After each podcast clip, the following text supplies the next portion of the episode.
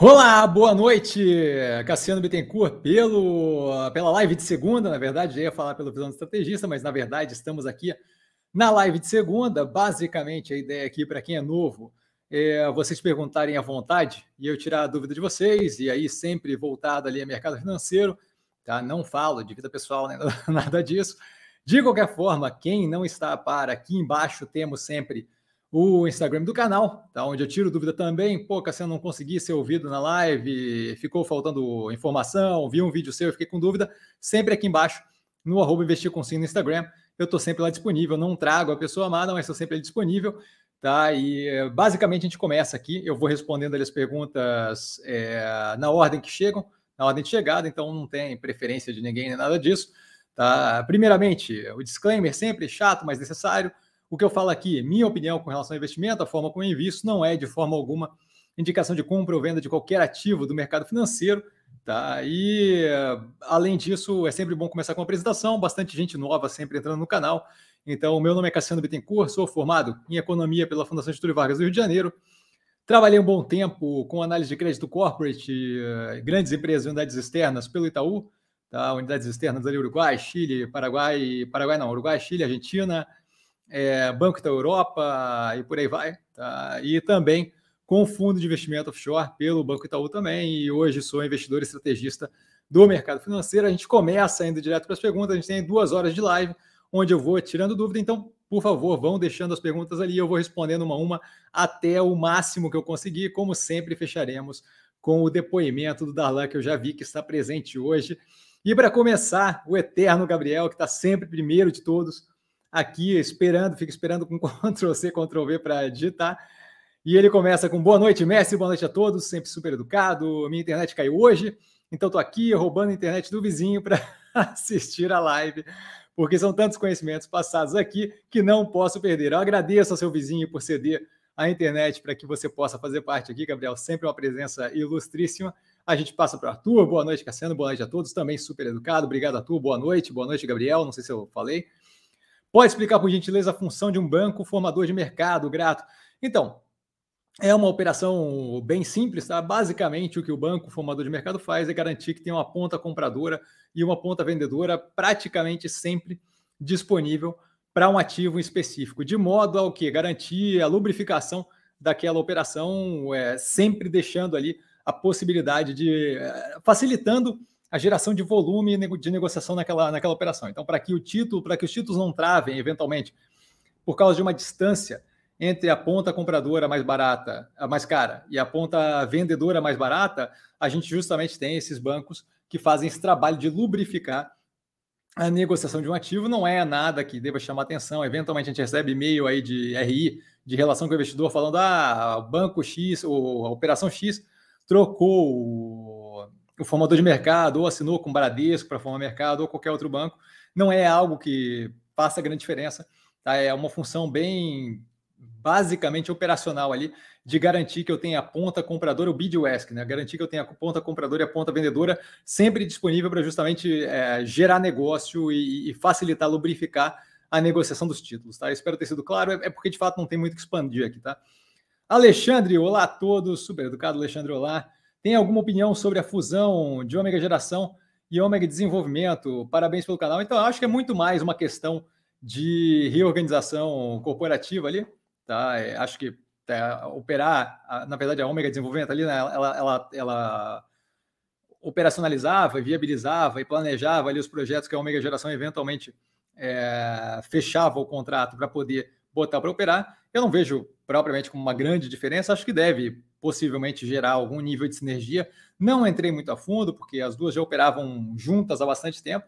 Tá? É, acho que é muito mais uma questão é, de reorganização da corporativa ali, tá? gerencial do que qualquer outra coisa. Então, não vejo propriamente como muito relevante. Vi bastante comentário positivo no que tange isso é, por analistas e por aí vai. Não, não, não costumo levar isso em consideração, mas para mim, assim, do que eu analisei a empresa até hoje, é, muda pouquíssima coisa. O que pode mudar é basicamente algum nível de sinergia por uso menor de é, estrutura é, tanto estrutura física como possíveis cargos ali que, que tem overlap, que são usados tanto na Omega Geração quanto na Omega Desenvolvimento, que pode ser feito de uma forma mais sinérgica ali, mas não vejo como grande diferencial, tá? Roberto, boa noite, Cassiano, e a todos os amigos. Boa noite, Roberto, super educado. Só voltando que eu me perdi aqui, foi. É... Boa noite, cara. Darlan, a lenda. Boa noite, mestre. Boa noite a todos. Boa noite, Darlan, super educado também sempre. E aí o Roberto vem com justamente uma pergunta, Cassiano. Com a desistência da Rede Dora em relação à aquisição da Liar, qual seria a chance da Fleury adquirir a Liar? E se você enxerga como uma aquisição positiva para a Fleury? Obrigado. Então, primeiramente, a gente tem que pensar que assim, é, a Fleury pode adquirir a Liar por 10 reais ou por 10 bilhões de reais, certo? Só para dar uma ideia aí do que, que é o range de preço que pode ser. Então, assim, não tem como dizer se a aquisição é positiva ou não sem saber o quanto vai se pagar por aquilo, certo? É basicamente ali é, levar em consideração de oportunidade. Se eu vou adquirir a Liar por qualquer preço, não, não, não faz sentido. Se eu vou adquirir a Liar por um preço é, competitivo, Faz sentido. Se eu for fazer uma fusão é, por troca de ação, Fleury e Liar, dependendo da precificação que a gente der, é, a entrega das ações da Liar e a entrega das ações da Fleury, total sentido. O que eu posso dizer é o que o que eu tenho visto da gestão da Fleury até o momento é bem positivo e eles têm feito tudo com muita parcimônia, é bem alinhado com a estratégia de crescimento deles, de virar um one-stop shop, tá? de virar um lugar onde você possa ter praticamente tudo ali com relação à saúde. E isso daí é, possivelmente seria expandido é, com a fusão ali ou aquisição da Aliar. Tá? Então, é, acho que depende muito de como o, o, acordo vai ser fechado. A ideia de que a gente consegue dizer se a aquisição vai ser positiva ou não, mesmo depois que tiver os números ali de quanto vai pagar, tá? é difícil avaliar ali o quanto aquilo ali vale a pena. É, mas a ideia de que a gente consegue, sem os números, dizer se vai ser positivo ou não é absurda, porque a gente não tem nem ideia de quanto vai pagar, certo? É, é, é como dizer assim, pô, Cassiano, eu quero comprar é, um, uma, uma, BMW, é, você acha que é uma boa compra ou uma, uma má compra? Depende de quanto você vai pagar pelo carro, certo? Então, assim, não, não, é, não, não é só dependendo, não depende só do produto que você vai adquirir, depende de quanto você vai pagar por aquilo. Pode ser um ótimo negócio, pode ser um péssimo negócio. O carro continua sendo ótimo, mas pode ser um péssimo negócio. Você paga 3 milhões por uma BMW Série 3, você, você tá maluco. Se você pagar 500 reais, maravilha. Obviamente, eu estou exagerando os valores para dar ideia do que eu quero dizer. Com relação à desistência da rede do OR, eu acho que acaba sendo positivo, já tinha comentado isso aqui outras vezes. É, por quê? Porque tira ali aquela questão de possibilidade de competição de quem dá o acordo melhor no que tange a possível compra ou fusão com a Aliar. Então, é menos competitividade pelo ativo, especialmente da rede Dor, que vinha capitalizada de uma operação recente de IPO, é sempre positivo, certo? Você tira ali é, a, a demanda mais agressiva por aquele ativo, de modo a deixar um caminho mais aberto para negociação exclusiva com a Fleury. Então acaba sendo positivo esse movimento da desistência da Redditor. Se o acordo vai ser positivo ou não, a gente tem que ver o que sai de acordo, mas eu não tenho desconfiança com relação à capacidade de gestão da Fleury. O trabalho que eles têm feito até agora tem sido super positivo, eles têm conseguido adquirir uma sequência de operações é, que tem agregado bastante para a operação, mesmo não tendo refletido tão positivamente no preço, eu vejo como médio e longo prazo muito positivo, tá? E não acho que eles fariam diferente no caso da tá? Frederico, boa noite, Cassiano. Saudações aos participantes. Maravilha, Frederico, desculpa, não coloquei ele. É, boa noite para você, super educado também. Vou deixar só um pouquinho, porque eu demorei para colocar ele ali. E a gente passa para o Felipe. Felipe, boa noite, Cassiano. Boa noite, Felipe. Para quem não entrou na Ambipar ou tem pouca participação na carteira, vale a pena entrar no IPO da Environment, a Ambipar Environment, né, a parte de gestão ali de resíduos. Eu acho que vale a pena se você quiser a parte da operação de gestão de resíduos. Se não, acho que vale a pena entrar na Ambipar. Tá? É, querendo ou não, é, se você parar para pensar, aquele pedaço ali da Ambipar é conhecido, sabe-se, tem-se uma boa ideia de como é que ele funciona, de quanto ele rende, de quanto ele paga. A gente sempre tem nas análises a abertura da parte de response e da parte de environment, então não é como se fosse impossível fazer uma avaliação daquele pedaço. Dado que é possível fazer uma avaliação daquele pedaço, especialmente comparando com a operação como um todo que já tem capital aberto, aquele preço não tende a ser descasado do preço da Ambipar, certo? Você não vai abrir, por exemplo, para arbitragem, onde a Environment vai sair muito mais barato no IPO, é, comparativamente ao pedaço que ela representa na Ambipar. Então, levando isso em consideração, o, o, o não arbitragem, o equilíbrio, pelo menos é, no médio e longo prazo do mercado, você não deveria ter uma diferenciação de preço ali. Então, é muito uma escolha do que Eu, eu quero estar envolvido com a parte de gestão de resíduos ou eu quero estar envolvido com a operação como um todo. Eu prefiro, particularmente, estar envolvido com a operação como um todo.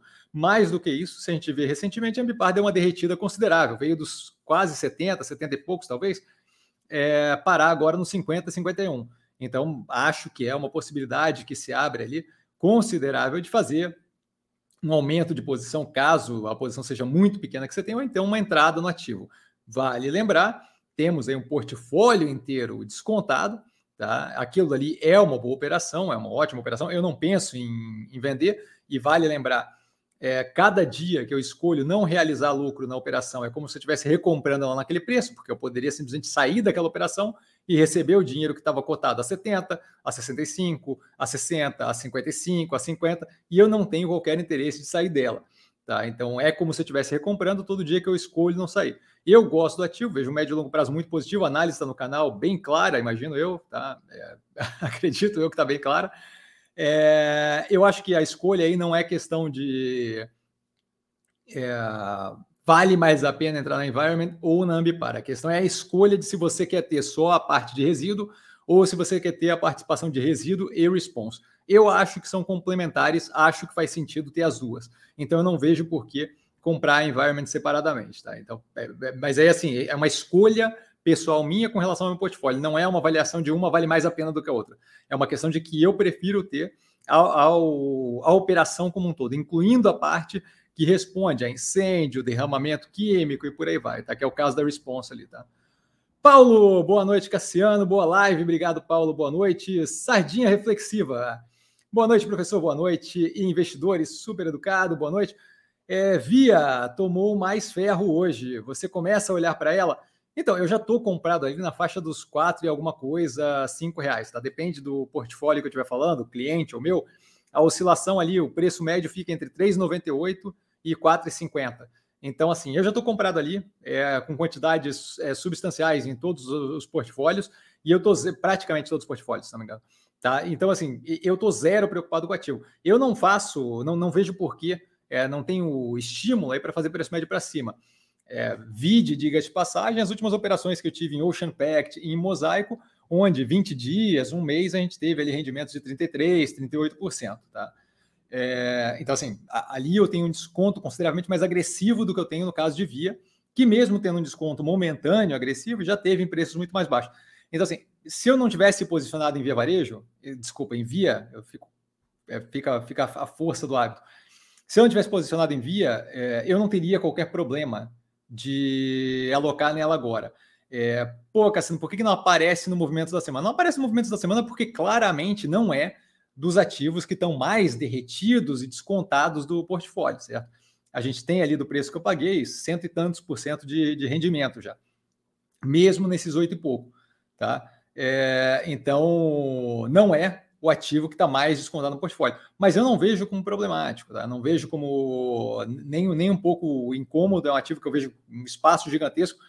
É, toda forma que você pega ali, quer comparar os múltiplos com Magazine Luiza, quer avaliar a operação, é, o andamento que ela teve com a evolução do preço, você vê que é descasado. Então, assim, está completamente descasado da realidade.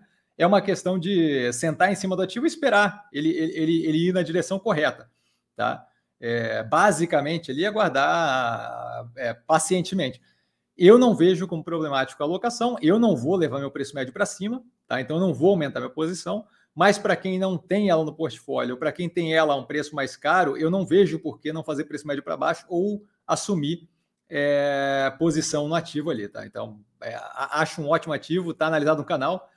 É, a análise deixa bem clara aquela parte de motores de crescimento ali que dão um espaço considerável para a evolução da operação médio e longo prazo. É, não acho que isso aí está precificado no, no, no, ativo e acho que esse desespero todo e a tentativa do mercado de adivinhar é, ah, vai, vai, vai ter um grande efeito com as varejistas, acho que acho que está viajando, acho que a galera está viajando, é, tanto com Guararapes, quanto Via, quanto varejo em geral, tá? Acho que estão com uma ideia bem correta com relação a como é que vai ser é, quando a gente tiver com essa volta à normalidade pós-pandemia, tá? Walter, boa noite, professor, e a todos. Boa noite, Walter, super educado. Acabei de entrar na G2D pelo desconto patrimonial dos ativos do portfólio que ela detém. Ao meu ver, maravilha. é, que são dolarizados. Pode comentar se acertei nesse cálculo. Eu acho que a questão ali não é tanto o cálculo, tá? A gente tem ali um ativo que é bem interessante, eu, eu acompanho, eu tenho, eu tenho um painel ali no, no Google Sheets, no, no Excel do Google, é, onde eu boto os ativos que eu tenho acompanhado para ter uma noção de como é que está a oscilação de preço, porque é muito ativo ao mesmo tempo, são 27 no portfólio, e ela é uma das que estão ali. Eu vi que está um pouco abaixo do preço do IPO, tá? é um ativo que chama atenção. Pô, Cassiano, por que você não aloca? Eu não aloco nesse momento porque o portfólio como um todo tem várias aberturas ali para alocação, e aí eu prefiro justamente fortalecer essas posições que eu tenho em portfólio para eventualmente depois, se for o caso, abrir uma outra posição é, em G2D. Nesse momento eu vejo bastante é, vantagem ali em alocar no portfólio. Mas assim, é, a questão que eu vejo não é o desconto versus o patrimonial dos ativos, porque o patrimonial dos ativos nesse momento pouco importa, porque como, como, como uma operação ali de venture capital, tá? Como uma operação que pega, que pega, que pega, que investe em operações que não estão maturadas, que estão começando a de fato ganhar velocidade, que estão começando a andar na direção certa, o patrimonial daquilo pouco importa. Eu estou focado no quê? No crescimento e na evolução daquelas operações que, em alguns casos, ali são disruptivas e que podem, de fato, revolucionar o mercado, e que aquilo dali vá, é, no médio e longo prazo, a me gerar um evento de liquidez, um IPO, uma venda para uma operação maior ou algo do gênero, que vai me pagar, aí sim, a avaliação efetiva do que eu espero daquele ativo. Então, assim, a, questão do desconto patrimonial não, não, não veria como foco. Veria como foco o quê? Ela tem, de fato, investimento em várias operações que têm é, um, um, indicativo de direcionamento de evolução que é bem positivo. Tá? Algumas delas mais arriscadas, outras menos, mas não deixam de ser interessantes as operações. Tá? E aquilo dali, à medida que for passando o tempo, e passando o tempo pode ser dois anos, um ano, três anos, cinco anos, demora às vezes para esse tipo de operação chegar a um evento de liquidez, é, e vai depender também de quão fluido vai estar esse mercado e quão interessante vai estar esse mercado de IPO futuro ou de M&A, né, de compra e venda de operações, mas é, a, a, ideia é justamente ter aquele investimento e aguardar essa evolução paulatina que vão fazendo as operações e a eventual saída de algumas delas à medida que, que eu vou conseguindo realizar eventos de liquidez. Então, assim, o que eu vejo ali não é tanto a questão pontual de curto prazo de é, desconto patrimonial, mas muito mais a questão de médio e longo prazo conseguir ter exposição ao tipo de operação que no Brasil é muito raro, que é justamente essas operações de venture capital. Você teria que se expor, para conseguir se expor a esse tipo de operação, você teria que se expor é, a fundos de investimento, em geral, fora do país, para poder ter aquele tipo de, de característica de tipo de investimento com operação ainda não maturada. Tá? Então, essa é a parte que eu acho que chama atenção ali. Não vejo como investimento negativo, só acho que é, é, é um, rola um longo prazo aí de aguardar é, investido ali. Tá? Nesse momento, eu vejo outros ativos que, que chamam mais atenção nesse curto, médio prazo. Alessandro, manda um abraço para o Nicão. Não sei quem é Nicão, mas um abraço, Nicão. É, vamos lá. É, Frederico, favor comentar a fusão da Ômega Geração e Desenvolvimento. Então, comentado aqui mais cedo, não vejo como grande relevância o que esperar e ao que ficar atento. Abraço. Elas já operavam juntas, é, basicamente ali, acho, eu vejo pelo menos, não, não, eu tenho que avaliar mais a fundo ali, mas eu vejo basicamente como reorganização é, da corporativa. Tá? Já eram operações que operavam juntos, se não me engano, a, não, se não me engano, tá? a desenvolvimento ficava abaixo da geração, é, mas de qualquer forma já era parte da operação, não vejo como, como grande, grande relevância, acho que é mais uma reorganização da, da operação ali. Tá? É, tanto é que, se for, se for ver ali, não se fala nem em valores nem nada, porque eu acho que é só é a reorganização do grupo é, do grupo corporativo. Pelo que eu entendo, e eu não li nem a matéria, porque para mim não, não, chamou atenção, tá? o, que, o que era uma empresa separada passa a ser uma divisão da operação como um todo. Então, assim, eu não, não vejo como propriamente relevante. Tá? Marcelo, o mestre, poderia falar sobre Panvel. Então, Panvel, basicamente, mais uma operação de varejo farmacêutico. Eu não tenho interesse nesse tipo de operação, porque margem muito apertada, as operações têm uma, um, um segmento de muita competitividade, onde você tem basicamente elas uma tocando na outra e expandindo e depurando loja, expandindo e depurando loja. Esse movimento de expandir e depurar loja é algo que eventualmente faz uma é, fica mais eficiente em algumas áreas, outra mais eficiente em outras áreas, e áreas eu estou falando da área geográfica, tá? É, mas eu acho que é um exercício de futilidade agressivo ali. Eu entendo que é parte do negócio, que faz parte do negócio, mas não, não, não me chama atenção. Tá? Mais do que isso, as inovações que a gente tem é, em Demil, em Pague Menos e por aí vai, são inovações que se funcionam, logo, logo as outras aplicam. Então, é, venda online, quem não tem vai ter daqui a pouco.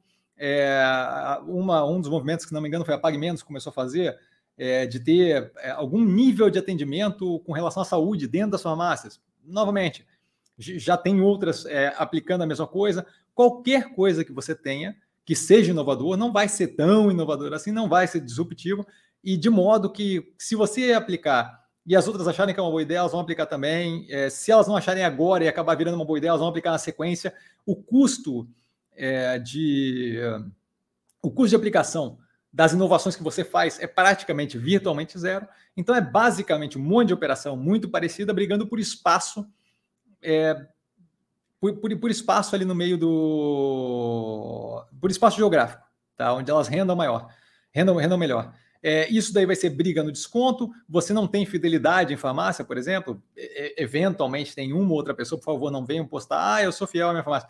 Tem uma outra pessoa que liga para isso, mas em geral, grande maioria do, do, do, do das pessoas, dos clientes de farmácia, não, não tem algum tipo de fidelidade. Ele vai na que está mais perto, que está mais barata e por aí vai. Tá? É, outro ponto é a questão de que quando você tem uma, um destravamento do consumo, você não vê, por exemplo, as pessoas correndo para comprar de pirona, certo? Diferente de roupa, diferente de é, jantar e food service, por aí vai, diferente de entretenimento, lazer, você não vê as pessoas correndo assim que destrava o consumo, a pessoa não começa, pô, agora vou tocar fogo em dinheiro em de pirona. Não é o que acontece. Então, eles têm uma resiliência nos momentos de consumo menor, o que é um delta positivo, tá? Mas elas, eles, não, eles não acompanham o crescimento do consumo à medida que a gente tem um destravamento. Eu acho que com é, a normalização dessa questão do, da pandemia, a gente deve ver cada vez mais tá, um, um movimento de as pessoas saindo para a rua e consumindo mais. Eu acho que quem vai se aproveitar são operações que estão descontadas hoje, vinculadas a varejo. Por exemplo, Guararapes, que está apanhando e eu não, não, não, vejo motivo. Tá? Então, basicamente isso. Espero ter sido claro, Marcelo. Roberto Cassiano, de quem é o dinheiro usado pela, pelo formador de mercado? do próprio banco corretora, do cliente, de cliente do banco corretora. Eu acredito que seja do próprio banco corretora, mas não sei se eles têm algum tipo de contratação híbrida onde você possa ter alguma diferença. É, mas eles geralmente trabalham tentando ter delta ganho ou tentando ter mínimo de perda para você poder continuar operando só para formar mercado. Mas daí, assim, teria que ver contratualmente para ver o, o, o, contrato fechado. É possível que tenha contratos híbridos, dos quais eu não sei, não é uma coisa que me chama atenção, porque é uma coisa que é basicamente irrelevante. É importante que exista no mercado, a operação, como é feita, é, é basicamente irrelevante. Tá? É, é, importante que tenha, não é importante o, o pormenor dali. Tá? É, então, assim, é possível que tenham contratos é, híbridos, onde o cliente paga parte do negócio, ele peça um pouco mais de agressividade ou qualquer coisa do gênero, tá? mas a princípio do que eu entendo, é o próprio formador de mercado que opera e aí ele tem direito a, a manter, o, a, a ganhar o, os deltas que ele faz ali de, de ganho com as operações. Tá? PC, boa noite, Cassiano, boa noite, PC. Mais um clássico do canal. E antes que eu pegue o Frederico ali que vai fazer uma pergunta, o PC, boa noite, senhoras e senhores, sempre super educado. Frederico, soma 3, você tem acompanhado, gosto muito e tenho em carteira, obrigado. Então, não tenho qualquer interesse no Grupo Soma, acho que eles fizeram uma. Acho que, acho que foi um equívoco gigantesco ter comprado a Hering. É, a gente vai ver isso com médio e longo prazo, mas eu acho que foi uma péssima, péssima ideia. Fiquei muito preocupado é, e, e, me fez dar um passo atrás ali quando a Arezo tentou comprar. Tá? É, o Grupo Soma pagou consideravelmente mais e eu, eu, vejo como nada a ver com o grupo como um todo. Acho que é uma péssima, péssima ideia, tá? Mas assim, agora a gente vai ver o que acontece. Antes disso, meu interesse já era maior é, na Arezo, tá? Mas o Grupo Soma tinha chamado a atenção na época que eles estavam começando a querer, a, a, surgiu o burburinho de que eles estavam querendo comprar a Shoulder. A Shoulder eu acho que seria um ótimo encaixe na operação. É, já a compra da Hering, acho que é uma operação gigantesca, que não casa com nada do que eles fazem, e não vejo a expansão para é, uma coisa mais têxtil, assim, mais básica, como sendo proveitosa para eles. Acho que foi um, um tiro no pé total. Agora a gente vai ver como isso se reflete na operação daqui para frente, mas eu vejo como, como é, o grupo direcionado num, num, numa, numa linha que é completamente descasada da origem deles, do core deles, do, do, do cerne da operação deles. Eu acho, acho que vai ficar cada vez menos interessante como operação. Então, eu não tenho qualquer interesse nessa operação, mas, assim, é, vai de cada um, assim, tá? Maurício, boa noite, Cassiano e a todos. Super educado, Maurício, boa noite. Qual a sua visão sobre o IPO da Ambipar? Parece que há uma certa arbitragem com papel agora para evitar desconto de holding e migrar para o novo ativo aberto. Então, se, se, se há esse. A arbitragem não tem como ser, tá? E eu vou botar aspas aqui. A arbitragem não tem como ser, porque a arbitragem exige que você no mesmo espaço de tempo, tem um ganho com coisas equivalentes. Não é o que está acontecendo ali, porque você não tem nem, nem o preço ainda do, do book building, tá? Então, o que existe hoje em dia é um chute de que as coisas vão ser do jeito X ou do jeito Y, e isso acontece direto com o mercado, a galera querendo adivinhar o que vai acontecer com o preço da abertura do, do papel. Essa viagem toda de operar fluxo, de não, olha, vai abrir, você viu a faixa indicativa, vai ser precificado menos, mas essa ideia de querer adivinhar coisa que não tem como adivinhar, eu não entro, tá? Porque não faz qualquer sentido, é, é, é apurrinhação mental sem qualquer tipo de fundamentação, tá? Então, o que a gente tem ali é justamente a galera querendo inventar uma narrativa que faça com que o preço da Ambipar caia mais, porque o preço da, da Environment está descontado, ou qualquer besteira do gênero, o preço da environment ainda não foi definido, então não tem como saber. Tem um processo de book building, esse processo de book building é discricionário, decisão da empresa no final das contas. Então, é, é, sinto muito, não, não, não tem qualquer tipo de fundamentação naquilo ali. Com relação ao IPO, o que eu acho é basicamente isso. Se você tem maior interesse é, em ter o capital vinculado a uma operação que lida com resíduos, aquela dali é uma boa operação. A operação como um todo é analisada no canal, nada, nada mais justo. Se você quer é, aquilo dali atrelado a um segmento de response onde ela lida com incêndio, com é, desastre em geral, incêndio, inundação, derramamento químico, por aí vai, a operação como um todo faz mais sentido. A questão do preço, descasado ou não, se por algum acaso ele estiver descasado, ele tende a ficar se equilibrando paulatinamente à medida que é, é, é feita compra e venda do, do ativo. Tá? É, eu, eu, eu não, não vejo sentido e ficar tentando é, fingir que tem como operar esse tipo de diferença momentânea entre Ambipar e, e Environment. Até porque as duas operações estão fazendo compras atrás de compras, e isso daí cada vez mais altera ali a forma como as operações é, serão. A forma como as operações é, terão um andamento. Né? Mais do que isso, esse capital todo, que é seco, que é, que é primário, desculpa, que é a, a, a venda de novas ações, vai entrar como capital para dentro da operação que é da Ambipar, para justamente crescer como operação. Então, assim, essa matemática não é tão trivial de fazer como a galera faz parecer, dizendo que ah, eu vou arbitrar aqui, arbitrar ali, não é, é balela, tá? Então, eu procuro focar no que é plausível. E o que é plausível é isso. Escolha a Ambipar se você prefere ter o response junto, escolha só a environment se a, se a parte que te interessa é gestão de resíduos e, e, trabalhar com aqueles resíduos, tá? Vinícius, boa noite. O que acha da WIS? Parece que estão lidando com bem com a saída da caixa.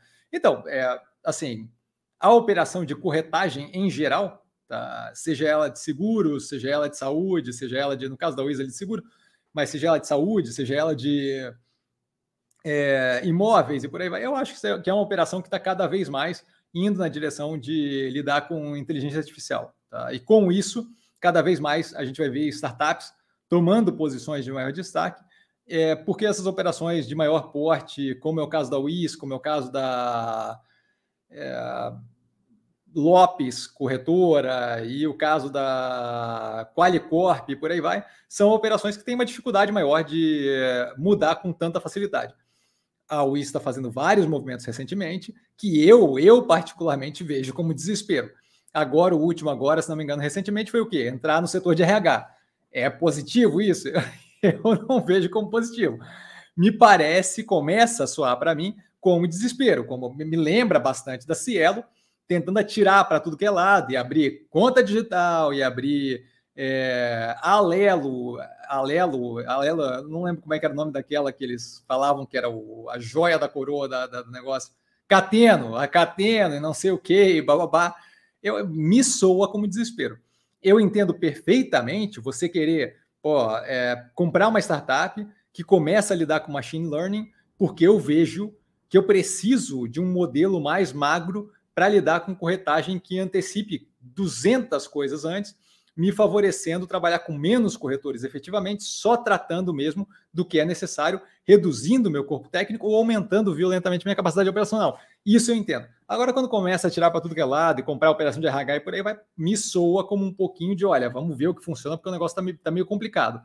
Eu não tenho operação, em, em, eu não tenho interesse em atuar como operação que está no lado, é, pelo que eu vejo, pelo menos, não tem como afirmar isso categoricamente, mas o que eu vejo de para onde estamos indo com corretagem em geral, não é esse caminho que ela está seguindo. Não é o caminho que a Calicorp está seguindo, não é o caminho que a Lopes está seguindo, é, é, mais o caminho da quinto andar ali no comparativo com a Lopes. Tá? A gente tem algumas operações de InsurTech, empresa de tecnologia vinculada a seguro, que estão evoluindo e cada uma dessas daí vai eventualmente começar a tomar um tamanho ali e conseguir bater de frente com operações como a da WIS. E aí eu acho que a coisa começa a ficar um pouco mais preocupante. A gente viu o CVC não se adaptar ao setor ali no que tange venda online, apanhando violentamente hoje, tá? A gente viu a Quinto Andar aí cada vez mais ganhando mercado. Era uma startup pequenininha há pouco tempo atrás e agora cada vez mais relevante, cada vez mais expandindo. Tá? Então, eu acho que, que esse não é o caminho. Eu acho que o caminho ali vai ser justamente através de startups. Eventualmente vão começar a ganhar tamanho e aí possivelmente a gente vai ter ali onde investir nesse tipo de setor ou vão acabar virando utilitários de operações maiores, né? É, operações grandes, como por exemplo Itaú, Bradesco, talvez comprem operações assim, joguem para dentro e comecem a operar daquela forma sem ter que ter um braço externo como a UIS, justamente porque é, uma vez que você tem uma operação pequenininha que consegue fazer aquilo através de AI, de, de inteligência artificial e machine learning, você não precisa propriamente do, uma, de uma empresa separada para fazer aquilo. Certo? Você pode simplesmente ter um utilitário. Caso de milhões de operações aí de pequeno porte, que estão fazendo um, um, serviço gigantesco dentro das operações maiores. A Via Varejo, a Via, por exemplo, tem, tem, tem inúmeros exemplos disso.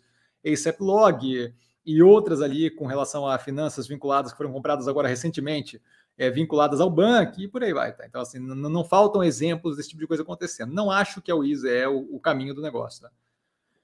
Peterson, fala mestre, boa noite você, boa noite, boa noite Peterson. Você acha que essa queda da bolsa é nada mais é, nada menos do que a manipulação dos tubarões, ou você acha que as empresas estão tão ruins assim? Eu acho que não é nenhum nem outro. Eu acho que é, assim, ó, hoje não foi um dia que muita coisa aconteceu, tá? É, uma coisa que eu, que, eu, que, eu, que eu acho que vale a pena ter como base para avaliar justamente o quão irracional é o mercado, e o quão desesperado e o quão é, fora da casinha é, o mercado reage, é o quê? De, de sexta-feira para hoje, a gente teve pouquíssima coisa que tenha de fato um efeito muito relevante, certo? É, hoje foi um dia bem calmo, bem tranquilo. A gente teve volume muito, muito, muito baixo até grande parte do pregão. Tá? Eu olhei ali no, no, no, no home broker e a gente tinha é, Banco do Brasil negociando com uma hora de pregão, acho que estava em 20, 30 milhões de reais. Isso é absurdo. Sabe? Não é nada para o Banco do Brasil. Então, assim, é muita gente sem tomar atitude, especialmente com grande volume financeiro, e aí você tem um, uma, uma, quantidade considerável de pequenos investidores tomando decisão, querendo fazer jogo sem, sem ter muito no que se basear, o que fazer. Tá? E aí você acaba vendo um efeito que não, não acho que é justificável é, no sentido de que não acho que tem qualquer fundamentação.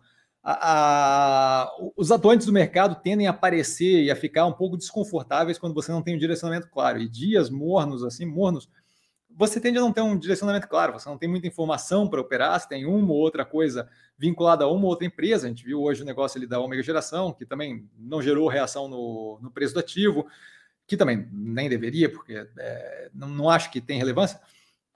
É, a gente viu uma ou outra operação que reagiu bem por causa de petróleo, por causa de qualquer coisa do gênero, mas não tinha propriamente nada que fosse movimentar mercado a ponto de gerar algum tipo de movimento mais é, é, forte, positivo ou negativo. Tá? Então, eu acho que não é manipulação de nada, é, e não acho que é empresa tão ruim. Eu acho que o mercado simplesmente estava com baixo volume, e aí você tem meia dúzia de pessoas operando, em geral dominadas nesse momento aqui, não pela euforia, mas pelo pânico. Eventualmente acontece o contrário, eventualmente é, é eufórico demais, sem justificativa nenhuma. O que a gente tem que avaliar é o quê? O que, que mudou de sexta-feira para hoje? Hum, eu, eu, eu, não vi muita coisa, certo? Senão, senão o Instagram do canal estaria cheio de post. A gente viu meia dúzia de coisas acontecer, tá? E coisas muito pontuais. Então, é, acho que é muito mais uma questão de é, gente negociando com pouco volume, é, bastante medo ainda com relação à eleição e o que vai acontecer e o que não vai, e a Evergrande se vai ou não vai ser o seu fim do mundo do, do mercado imobiliário global ou qualquer besteira do gênero, tá? E aí tomando decisão porque tem que operar, porque tem que fazer alguma coisa. Eu não, não, não vejo como nenhum dos dois casos. Acho que só mais um dia no qual é, a gente tem forças de oferta, forças de demanda e o preço oscilou um pouco mais por ter menos volume. Não acho que é relevante, tá? E aí o Peterson fechando com boa noite, galera. Super educado. Muito obrigado, Peterson. Ivan, boa noite, Cassiano, e a todos. Super educado, Ivan, boa noite. Está ficando sem caixa com todas essas quedas dos ativos? É, não, não, porque teve realização da Mosaico recentemente, foi semana passada, e antes disso, na semana anterior, tive uma realização mais pesada de BIF 11, tá? Todas explicadas no Movimentos da Semana, a BIF 11 no Movimentos da Semana da semana anterior, e a Mosaico, se não me engano, nessa semana, se não me engano, foi se não me engano, foi essa semana, mas não lembro agora. Mas é, para mim, a temporalidade é muita coisa acontecendo, a temporalidade fica complicada. Mas foi semana passada, se não me engano, da Mosaico, e a anterior, a BIF 11. Então, assim, aquilo ali abriu um espaço considerável, um, um naco disso foi voltando para a operação da Ocean Pact, é, nos 3,89, se não me engano, tá? e o restante está em caixa. Hoje quase bateu o preço de ordem da Mobile, é, não passou tão perto a da Melnick, e eu estou observando, tá? Tem bastante caixa ainda. É, os movimentos são todos é, passados para você, então o último movimento que teve desde as últimas vendas foi só o da Ocean Pact, não teve tanto movimento de compra assim. Tá? É, à medida que vai abrindo espaço, eu vou aumentando posição e vou justamente é, ampliando ali é, as posições em ativos que estão derretendo um pouco mais. Por enquanto, tranquilo de, de caixa, justamente por esses dois movimentos mais recentes, nos quais a gente teve o travamento do preço de bife e o aproveitamento ali daquela ponta mais barata de mosaico vendida a 38% de lucro com um mês de, de operação, tá? PC, o falecimento do senhor Clabin pode influenciar negativamente a governança da companhia, por consequência alterar algo na tese? Então, assim, poder pode, desde que seja colocado ali alguém pior do que ele certo? Mas assim, é, não, não, não é como se a gente tivesse como avaliar é, quem vai ser colocado ali. E não é como se a gente tivesse como, a menos que seja gritante, a menos que eles botem o Lex Luthor ou um super vilão da, da Marvel, tá? É, mas assim, não é como se a gente tivesse como avaliar, é, especialmente porque os movimentos do conselho é, administrativo, ele não afeta diretamente naquele momento a gestão da empresa, certo? O que afeta diretamente naquele momento a gestão da empresa é a mudança de CEO, CFO, esse tipo de coisa. Quando eu estou falando do conselho, aquilo ali dá mais ou menos uma, um norte, um direcionamento daquela operação longo prazo. Eu acho, mais do que isso, o conselho não é composto só do presidente, é composto de uma galera. Tá? Eu acho que aquela, que aquela empresa ali tem um, um direcionamento bem claro no sentido de substituição de plástico de uso único por papel, é, por por, na verdade, embalagens é, biodegradáveis e, e, sustentáveis. Tá? E não acho que isso deve mudar, porque morreu. Diga de passagem, deveria, eles deveriam estar preparados para aquilo, porque o cara não era novo, não foi um cara de, de, de 25 anos que morreu. Tá? Então, acho que eles deviam ter alguma noção de que eventualmente ia acontecer. E acho que, é, é, a menos que coloquem um vilão da Disney ali, a menos que coloquem a Cruella Cruel, alguma coisa assim, não vejo muito mudança, tá? A Cruella Cruel, por exemplo, talvez tentasse mudar a Puma 2, a segunda máquina, para fazer casaco de, de dálmata, mas assim, não acho, não acho que é esse direcionamento que estamos indo. Então não vejo como propriamente relevante, tá? É, é, é uma pena que ele tenha falecido, mas acho que a gente consegue substituto para ele sem, sem grande dificuldade. Tá? Darlan havia é, em 22 de 7 de 2020 estava 21 e 29, e hoje está 8 e 10 como você está vendo a tese de investimento da mesma. Eu vejo como, é, como diga de passagem, como está colocado na análise, tá, Dalan? É, não vejo como justificável a queda no preço. É, talvez tivesse subido um delta mais rápido do que, do que deveria quando bateu ali em 21 e 29, mas eu não vejo como preço justificável em 8,10. Em 8,10.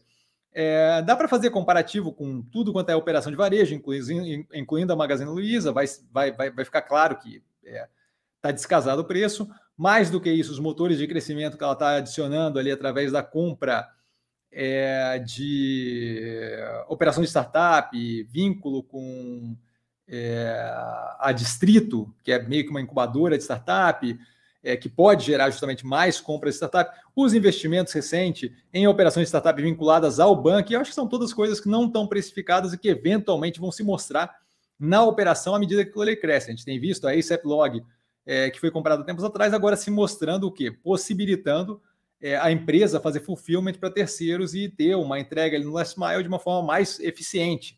Tá? Está melhorando bastante os índices de, de entrega. Então, assim, o, o mercado é, ter jogado o preço dela para baixo acontece, não me preocupa a oscilação de curto prazo, o ativo como um todo, se você olhar as análises, você vê claramente ele evoluindo, certo? Se o mercado vê isso agora, não vê, não tem muito o que fazer, né? Pouco tempo atrás, e eu vou citar de novo o exemplo da Ambipar, porque é o mais gritante recentemente, mas pouco tempo atrás a Ambipar estava nos 20 reais, certo? Em fevereiro estava em 20 reais. E aí, eventualmente, foi para 70. Por quê? Porque eventualmente o mercado acordou. Tá? E agora estamos em 50 de novo. Não quer dizer que, a empresa está derretendo, a empresa está fazendo o mesmo movimento. E é, essa oscilação de curto prazo não, não, não, não me incomoda. E eu acho que é difícil tanto prever quanto querer usar aquilo como embasamento para se a operação está bem, a operação está ruim. A operação em si não muda é, o preço estando em 20 reais ou em 5 reais, certo? A operação é o que ela é. E a operação está muito tranquila, muito alinhada, não vejo como problemático, estou bem tranquilo com a operação, tá? Ângela, boa noite, like 12. Muito obrigado, Ângela. Boa noite. Paulo Cassiano, comenta, por favor, sobre o MIPAR e o IPO da IESG, a Environment da, da MIPAR. Acha que está saindo caro? Pretende ter duas posições? Abraço. Não pretende ter duas posições, comentei aqui antes. Prefiro a operação com a parte da response, acho que é complementar, acho que é sinérgico, então eu prefiro ter a operação da MIPAR. Não tem como dizer se está saindo caro, porque a gente não teve o book building ainda, certo?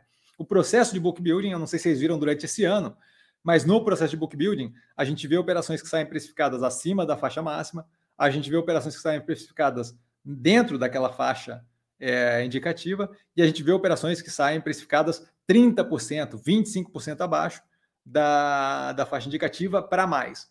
Dado essa oscilação versus a faixa indicativa, a faixa indicativa é justamente isso, uma faixa indicativa, não quer dizer muita coisa, tá? Então, uma das operações, por exemplo, que a gente tem em carteira, a Neogrid saiu consideravelmente abaixo da faixa indicativa. Tá? É, é, não, não, não dá para querer dizer se está saindo caro ou barato sem saber qual é o preço que vai ser definido pelo processo de book building. Dado que o processo de book building não é uma conta matemática, e sim um processo que envolve decisão discricionária tanto da empresa, da empresa em conjunto com os coordenadores, com auxílio dos coordenadores da oferta, não é como se alguém conseguisse prever o que, que vai sair dali.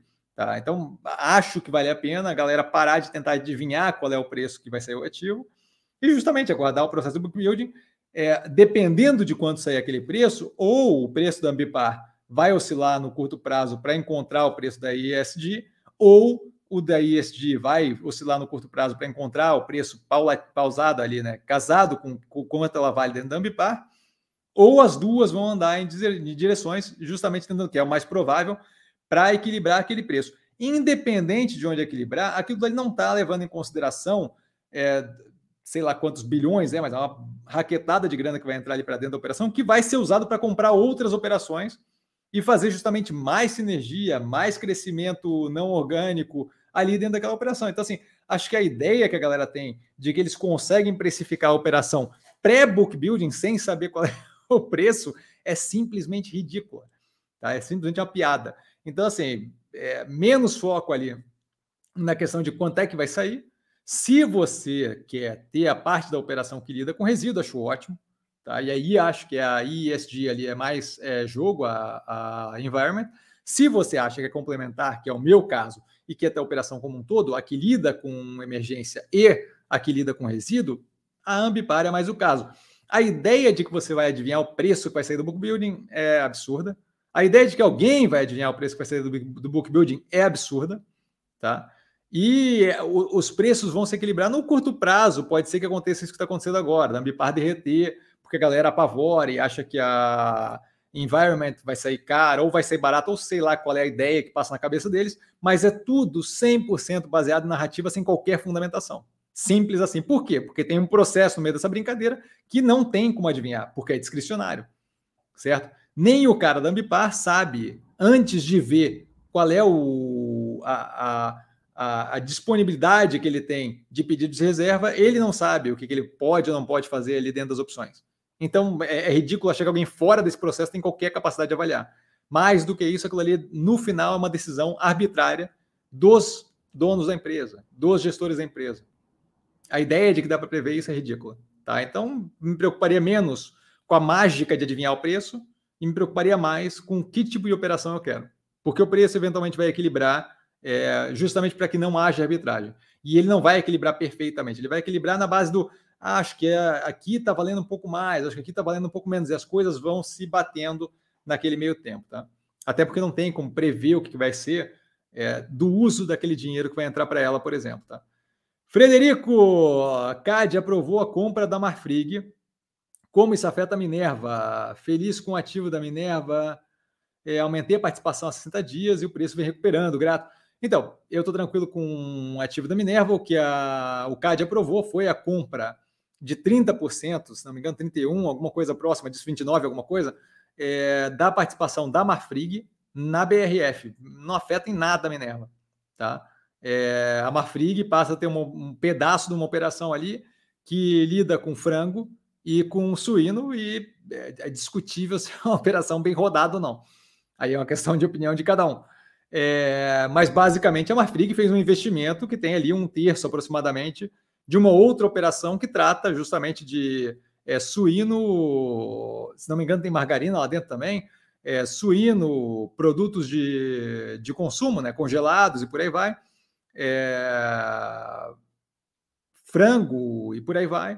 Então, assim, para eles é um investimento que, que, que, o Molina ali acha que é relevante, acho ótimo é, mas não nos afeta em absolutamente nada. Afeta a Marfrig e afeta a BRF. Tá? Para mim, zero de relevância. Ah, tem alguma relevância ali no, no, lance da competição entre as empresas? Ah, eu, eu vejo como muito marginal e não dá para saber propriamente se é positivo, porque a Marfrig é a, a que tem de fato operação bovina e ela está escolhendo tocar capital dela, hum, ao invés de expandindo a operação bovina, por exemplo, no investimento numa operação que é, é basicamente é, frango e suíno. Então, é, é discutível se é, se, é, se é, marginalmente positivo ou negativo esse aumento ou piora na competição. Tá? Vanessa, boa noite, pessoal. Salve, Cassiano. Boa noite, Vanessa. Muito educada. Na certeza de mais uma excelente live. Ótima semana. Muito obrigado. Fico honradíssimo, Vanessa.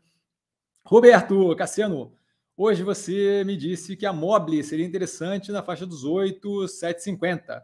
Hoje ficou nesses parâmetros. Quando você adquire ativos com preço atrativo para a carteira, você compra de uma vez ou usa mercado fracionário? Não, é sempre lote, tá? Mercado fracionário é muito pequeno, não, não, não, não de, levando em consideração o tamanho do meu portfólio, não faz sentido, tá? Então é sempre lote.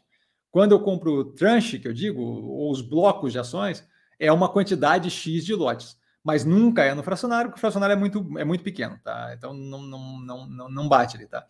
É, o, o, o que eu pontuei ele para você, que você me perguntou, é justamente o range, qual é o, a faixa ali que eu estaria interessado, tá? E o meu preço estava entre 8 e 7,50. Não dá para dar o preço certinho, certinho, porque daí acaba influenciando vocês e não é legal, tá? É, mas meu, assim que eu faço a, a, operação, eu boto o preço certinho na, na, coisa. Hoje quase bateu, passou muito, muito perto. Tá? É possível que amanhã eu venha pegar uma quantidade considerável de móvel justamente alinhado nisso. Mas a quantidade considerável é sempre um múltiplo de lotes, tá? Nunca é menos do que 100, porque não dá. É, o, é, é, é, é ínfimo demais perto do portfólio pegar lote menos do que 100 para o meu portfólio. Tá? Então é sempre múltiplo de lote. Tá? André, eu espero que tenha sido isso que você tenha perguntado, Roberto. Qualquer negócio, coloca ali embaixo que eu dou uma olhada depois. André, boa noite a todos os discípulos do grande mestre dos magos da Bolsa. Boa live, mestre. Obrigado, André. André se passa. Clair, boa noite. Boa noite, Clair. Guitarra. Ai, o André é super educado, dando boa noite a todos. Guitarra, comente sobre a oferta pública da AES Brasil, por favor. Então, não, não, não sei se eu estou sabendo a oferta pública, é o que um follow-on. Acho que é um follow-on, né? Não estou acompanhando, acho que faz tempo já que saiu essa notícia. E aí, tempo que eu quero dizer, talvez uma semana, para mim já é muito tempo já. Mas assim, é, acho que follow-on depende muito do que, vai ser feito com aquele capital, tá? É, eu não cheguei a avaliar qual é o intuito do gasto daquele dinheiro para a ES Brasil. Se forem investimentos alinhados com a, com a operação, especialmente se estiver vinculado à energia renovável, eólica, solar e tal, acho que pode ser interessante.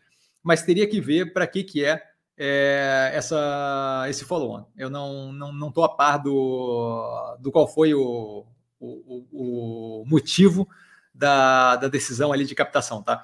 Se você quiser, a guitarra, colocar lá embaixo, daqui a pouco eu dou uma olhada lá embaixo.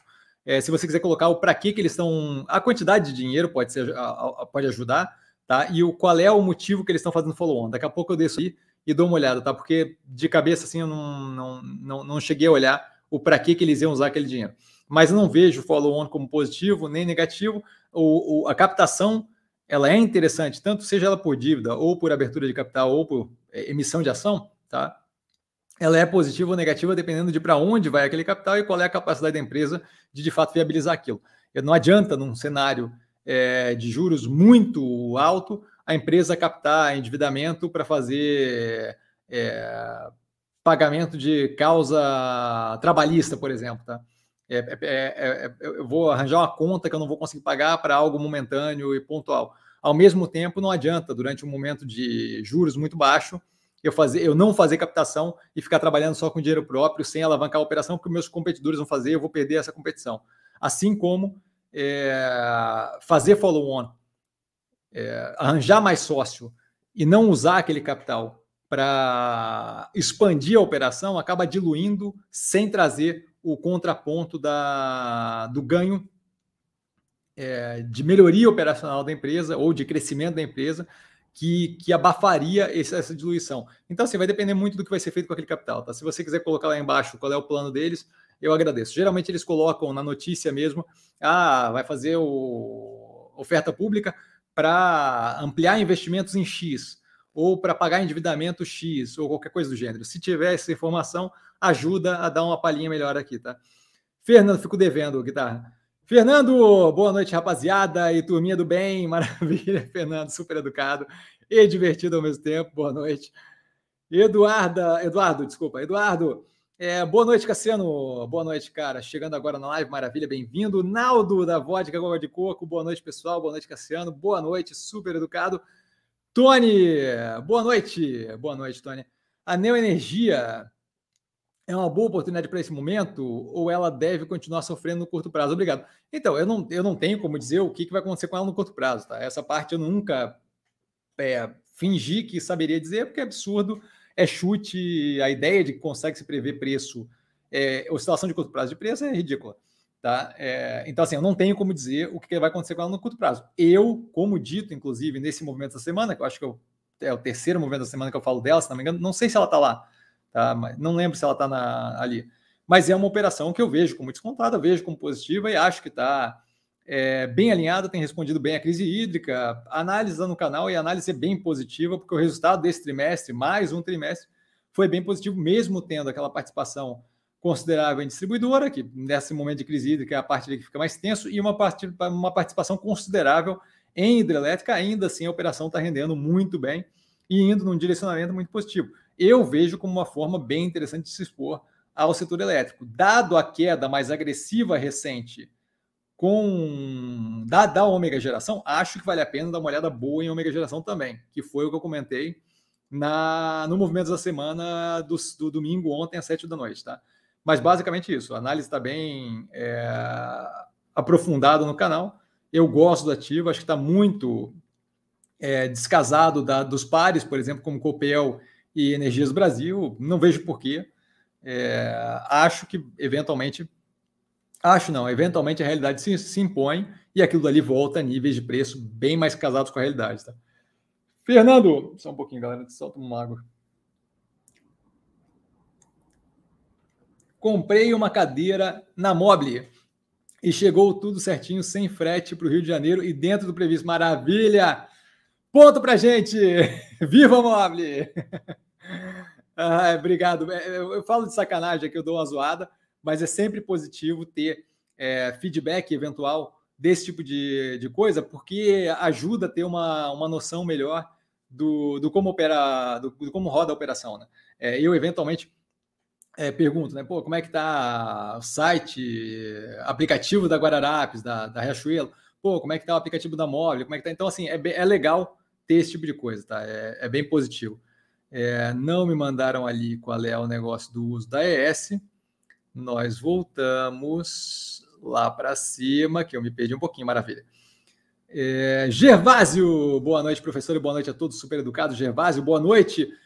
Eduardo, mestre, fala dessa queda de via, continua aportando? É, continuar aportando? Então, se você está fazendo o preço médio para baixo, sim. Tá? Eu não vejo lógica para não continuar. Eu, eu, vi o ativo é, subir de 4 para 6 reais, de 6 derreter para 4, e durante aquela derretida para 4, tinha portfólio meu que não tinha ativo e, e, e jogando para dentro. Tá? Não, não, se, se a operação continua alinhada, e essa operação continua alinhada, não faz sentido eu não continuar aportando. Ah, Cassiano, eu estou com pouco caixa. Dê espaço maior percentual para aportar. Mas eu não vejo por que não continuar reduzindo o preço médio. Isso se for para reduzir preço médio. Aumentar preço médio eu não vejo sentido, porque a gente tem opção para caramba de investimento no mercado, não tem por que ficar aumentando é, preço médio em nenhum dos ativos do portfólio, tá? Paulo, boa noite, Cassiano. Poderia analisar a DASA? Obrigado. Então, eventualmente, eu devo olhar para ela, ainda não consegui chegar perto do ativo e esse ativo eu não tenho qualquer noção de como está a operação. Tá? Então, esse daí eu vou ter que ficar. É, boa noite para você, Paulo. Esse eu vou ter que ficar devendo 100%, porque eu nunca nem cheguei perto do ativo. Tá? Eu não tenho a menor ideia do que de como estão ali as contas, de como é a operação mais a fundo. É, sei que é laboratório, mas assim, muito por, por cima, tá? Então eu não vou me arriscar aqui de falar sobre ativo, eventualmente eu dou uma olhada nele. Tá? É, vou adicionar ele na lista, não sei se vai ser é, dos próximos, mas eventualmente eu chego nele. Tá? Peço desculpa aí, Paulo Lessa, devo ficar devendo, devendo 100%. Tá? Ricardo, boa noite, Cassiano, boa noite, Ricardo. Ezetec, nas mínimas de 52 semanas, seria uma boa ou melhor esperar mais? É, eu acho que assim, a ideia de esperar mais é, supõe que a gente tem uma ideia de onde é que vai ser o fundo, tá? E a gente não tem essa ideia, então acho que talvez não sair aportando de raquetada, mas paulatinamente adicionando no portfólio, eu não vejo como problema, porque a é uma operação que roda super bem e, como um todo, é, tem aí o, o, os cavaleiros do apocalipse falando que tem uma bolha no setor de construção civil brasileira, que eu não vejo, tá? É, e isso daí está afetando negativamente tudo quanto é operação. Aí, eventualmente, sai um resultado positivo ou algum direcionamento positivo, aí a ação dá um estouro por dois, três dias, aí volta o bafafá da bolha. Então, eu não vejo isso. Acho que é um ativo bem interessante. É, acho que é uma operação é, que, que você paga mais por uma operação é, que opera melhor, tá, tá inclusive analisado no canal. Tá? Então a operação tem margens melhores, tanto lucrativas quanto operacionais, é, do que as outras, e você de fato paga um prêmio por aquilo porque a operação é melhor. Tá? É, então acho que é muito positivo. E aí ele continua com o Exetec focado em São Paulo, Melnick em, em Porto Alegre. Seria um bom combo de construtoras descontadas para investir agora, com certeza. Tá? É, eu faço algo parecido com isso daí, só que ao invés de Zetec, eu estou com Cirela, tá? Que, novamente, bom ativo, roda bem, é um pouco menos eficiente do que Zetec, mas um delta mais descontado do que Zetec, então fica elas por elas na minha cabeça, tá? É... E aí eu tenho MRV também, que o que? Além de tudo, é, diversifica nas áreas de operação, e aí ele tem um pedaço mais embaixo, tem um pedaço nos Estados Unidos, tem um pedaço que é gestão de imóveis em conjunto com fundo de investimento imobiliário e por aí vai. Mas eu não vejo como problemático e acho que a ideia justamente de montar um pacotinho onde você tem uma diferenciação geográfica positiva é, é boa, tá? É, acho que a ideia de operar mais alta renda, que é o caso tanto de Zetec quanto Melnick, é boa porque facilita é, o repasse desse, desse, desse inflacionamento é, do INCC, né, do Índice Nacional de Construção Civil, que tem afetado o custo de, de matéria-prima, você consegue repassar com maior facilidade quando eu estou falando de, nesse caso, né, quando eu estou falando de mais alta renda, então acho que isso é interessante também. Então acho que sim, o pacote ficou bem montado, Ricardo, acho que é uma, uma, uma ótima ideia. É, eu estou fazendo basicamente a mesma coisa com, com um ou outro ativo diferente ali, tá? É, Melnick, por exemplo, hoje, se tivesse chego no preço esperado, ele teria aumentado posição, tá? Acho que é uma boa, acho que é uma boa forma de, de, de pensar a construção ali desse pacotinho de, de, de construção civil, tá? Rafael, olá Cassiano, olá Rafael. Essas quedas frequentes de imóveis são reflexos da alta inflação? Acho que são reflexos do desespero e, e, e, falta de compreensão do mercado com relação à operação, mas, mas assim, não vamos entrar nisso. o que mais vai prejudicar a operação no curto prazo, no seu entendimento? Olha, eu acho que uh, o inflacionamento é, da matéria-prima, a gente viu que com certeza deve afetar a operação é, por mais um ou dois trimestres, tá? A gente comenta, eu comento isso na análise do segundo trimestre, tá? Não é algo que para mim é preocupante, porque tem toda uma outra parte da operação é, que compensa aquilo. É, a queda na demanda online ali por bens, é, especialmente é, móveis, por aí, pela possibilidade de sair de casa agora, é algo que no curto prazo acaba afetando a operação. A gente está com uma operação crescendo fortemente é, naquele direcionamento do digital, que é o que? O físico com o digital. Então, a parte que ela já tem construído online é uma parte positiva que está sendo o que? Complementada com outlets que a gente tem visto sendo feito, franquias abrindo e por aí vai. Então, assim, é, vai ter um tempo aí para as coisas se sentarem, vai ter um tempo, mas estamos indo numa direção bem positiva. Mais do que isso, a evolução contínua da operação de logística deve cada vez mais tirar o peso tanto de não conseguir entregar na hora que a gente viu pelos dados no, na análise, que está melhorando consideravelmente, quanto de não conseguir entregar é, em tantos lugares, isso vai acabar reduzindo, então isso deixa de ser um problema. Acho que as partes que mais afetam negativamente nesse momento é, é inflacionamento do, da matéria-prima. Tá? O dólar pressiona um pouco quando eu falo de é, trazer, é, de importar é, produtos, então acaba afetando ali um delta negativamente, e a parte de ainda não estar tá com a área física tão desenvolvida quanto estaremos daqui a alguns trimestres. É, mas, novamente, acho que todas essas questões são questões que afetam no curto prazo, pressionam um pouco a operação agora e que não condizem com a queda no preço. Tá? Então, é, afetam a operação negativamente nem perto do quanto o preço está sendo afetado negativamente. Então, vejo como um momento interessante é, de composição, nonetheless, é, nonetheless não, é, é, até por isso, tá? Eu tenho feito é, esse tipo de, de aumento de, de aporte ali naquela operação, tá? Então estou bem tranquilo com a operação, mas tem aí fatores que no curto prazo afetam ela de forma a pressionar a operação, tá? Fabrício, que me diz da Infraco, é, Infracom, desculpa, Infraco é a da Oi. A Infracommerce está é, tá analisada no canal. Eu vou ser bem honesto, eu não lembro da operação. É, o IPO está analisado no canal. É, o contato que eu tenho com ela é porque eu tenho é, Iguatemi no portfólio, que, diga de passagem, comprou ela para aprender aquele um pedaço da operação, para ganhar know-how num pedaço da operação, e que hoje em dia tem ela pura e simplesmente como um investimento financeiro que eventualmente deve gerar caixa para a gente poder investir em outras áreas. Tá? E aí ele dá uma boa noite aqui, eu agradeço. Peço para você, Fabrício, que dê uma olhada justamente no, no na análise que está no canal do IPO da Infracommerce, tá? De cabeça, infelizmente, eu não, não sei. Não é um ativo que eu gostei, lembro claramente disso, mas não lembro exatamente dos pormenores, tá? Rodrigo, boa noite a todos, super educado Rodrigo. Cash 3, Amélios, caminhando para se tornar um banco digital. Não a torna um investimento interessante considerando os pares. Muito obrigado. Então, vamos lá. Eu acho que não, tá? Porque é, se tornar um banco digital significa competir com bancos digitais.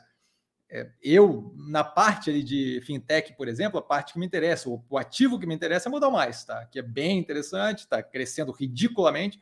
Acho o que me passa a ideia da Melius é que ela vinha crescendo até um certo ponto com a ideia do cashback. É, começou, quando ela começou, era, era meio que inovação, aquilo era meio novidade. E aí ela viu que aquele negócio tinha um limite para onde expandir, um limite do quanto ganhar, que todo mundo ia começar a fazer, que ia caber em tudo quanto é operação, e que não era mais interessante. Aí começou a tentar o quê? Mudar de posicionamento antes que perdesse aquele brilho de estar tá fazendo cashback de um jeito super bom. Eu vejo ela indo na direção de um setor que é bem competitivo. E eu não acho que ela tem condições de, de, de, de bater de frente ser tão bem sucedida quanto ela era no cashback nesse setor. Acho que esse setor é mais agressivo, mais violento e é uma briga por espaço mais, mais é, é, é, é na base da mordida. Tá? A gente tem grandes instituições financeiras que estão brigando por esse espaço. Tá? O movimento todo do Banco do Brasil de nativo digital é um exemplo disso. O Next com o Bradesco, o Bradesco com o Next é outro movimento disso. A gente tem todas as operações de fintech atreladas a varejistas que favorece elas na aquisição de clientes, como é o caso do Bank com a Via e da Midway é, com a Guararapes, que novamente acho que a competição fica mais complicada, e a gente tem todas as operações de fintech. E aí eu estou falando da Modal Mais, que é de menor porte, muito mais vinculada a investimento, mas não deixa de ser uma operação a se pensar. E Nubank, C6 Bank, e por aí vai. Tá? Eu acho que é um setor bem agressivo, bem disputado, e não vejo ela ali com garantia de conseguir lidar com aquilo com, com facilidade. Tá? Aí o Peterson manda um oi, dá risadas, vou postar aqui sempre que tiver esse tipo de coisa. Frederico, com relação aos resíduos urbanos, aterros sanitários, incineradores, incinerador, acredito no crescimento exponencial da empresa, de, de empresas que eu estou no ramo. Você acompanha algumas empresas com possibilidade de IPO? Abraço. Então, acompanha alguns casos. Tá? O caso da Horizon, por exemplo, é uma dessas que tem vínculo com esse tipo de coisa que eu, que eu, que eu não vi, não, não tive interesse. A análise do IPO está no canal, a análise do IPO está tá, tá bem clara e, assim, é, era para ser a operação que fosse, que, que fosse disputar é, a demanda nesse setor, no sentido de puro investidores, com a Ambipar, e eu não vejo equiparação entre as duas. Mais do que isso, é, é vejo muito mais questões preocupantes no caso da Horizon do que com a Ambipar. Então, assim, é, o fato de eu estar num setor que é interessante, e eu acho que sim, lidar com resíduo, é, talvez não na torre sanitária e incinerador, tá? mas lidar com resíduo acho que é algo relevante é, e com certeza tem um espaço para crescimento, sim. A gente tem uma evolução para ir nesse, nesse, nesse direcionamento? Sim. É qualquer operação? Não. A gente tem operações, por exemplo, é, de qualquer setor, que rodam super bem e outras que não tanto. A gente tem operações de qualquer setor que rodam dentro é, de uma organização a respeitar judiciário e não ter tanto problema legal, outras nem tanto, certo? A gente tem operações é, que fazem o negócio rodar de forma inovadora, a crescer e melhorar o resultado paulatinamente, outras nem tanto. Então, acho que é, por mais que a gente tenha um, um drive é, um, um, driver, um direcionamento com força no, na direção de ESG, de Environment, Social e Governance, é, meio ambiente, social e governança, por mais que a gente tenha esse drive, não dá para simplesmente tratar as operações pura e simplesmente pelo cerne da operação, porque ela pode não ser bem rodada, ela pode não conseguir fazer sem gerar consequências judiciárias, que, se não me engano, é justamente judiciais, que, se não me engano, é um dos problemas ali com o Horizon, tá? é, e por aí segue. Então, assim, é um direcionamento interessante o setor, com certeza. É qualquer operação que eu vou sair assinando embaixo? Não. A mesma coisa vale para o agro. O agro é outra coisa que a galera costuma fazer isso. Tá? Ah, o agro é, é a força motriz do Brasil. Show de bola. O agro é incrível. Show de bola. É qualquer operação agro? Não, não é. Não é. Agro Galaxy não faz sentido. Não é, primeiro que não é agro, é varejo. Tá? É aquela mais recente, Agri Brasil, trading também não é uma parte do agro que eu quero. Tá? Isso vale para tudo quanto é setor. Setor de energia elétrica, distribuição pura, eu não quero distribuidora de energia pura. Tá? Então, acho que é esse o lance que tem que, que tem que levar em consideração, que é avaliar a operação como um todo. Tá?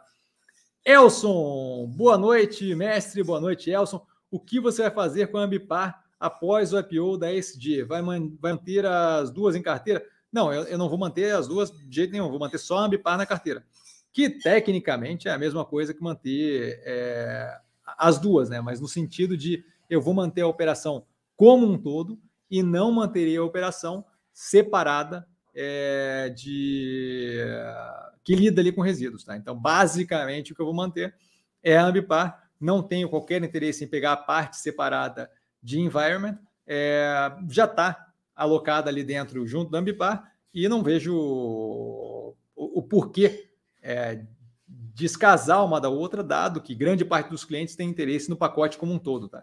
Então, é, eu entendo o movimento da Ambipar de fazer a captação de recursos é, através da é, vinculado a environment para compras na environment através de um IPO, tá? Separado, mas eu não acho que isso daí deveria me fazer pensar na operação de forma separada. Eu acho que a operação faz muito mais sentido de forma conjunta, tá?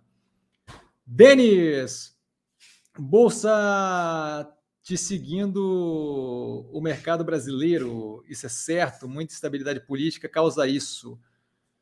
É, bom, eu não sei, não, não sei, não sei bem o que você quis dizer, Denis, sinto muito.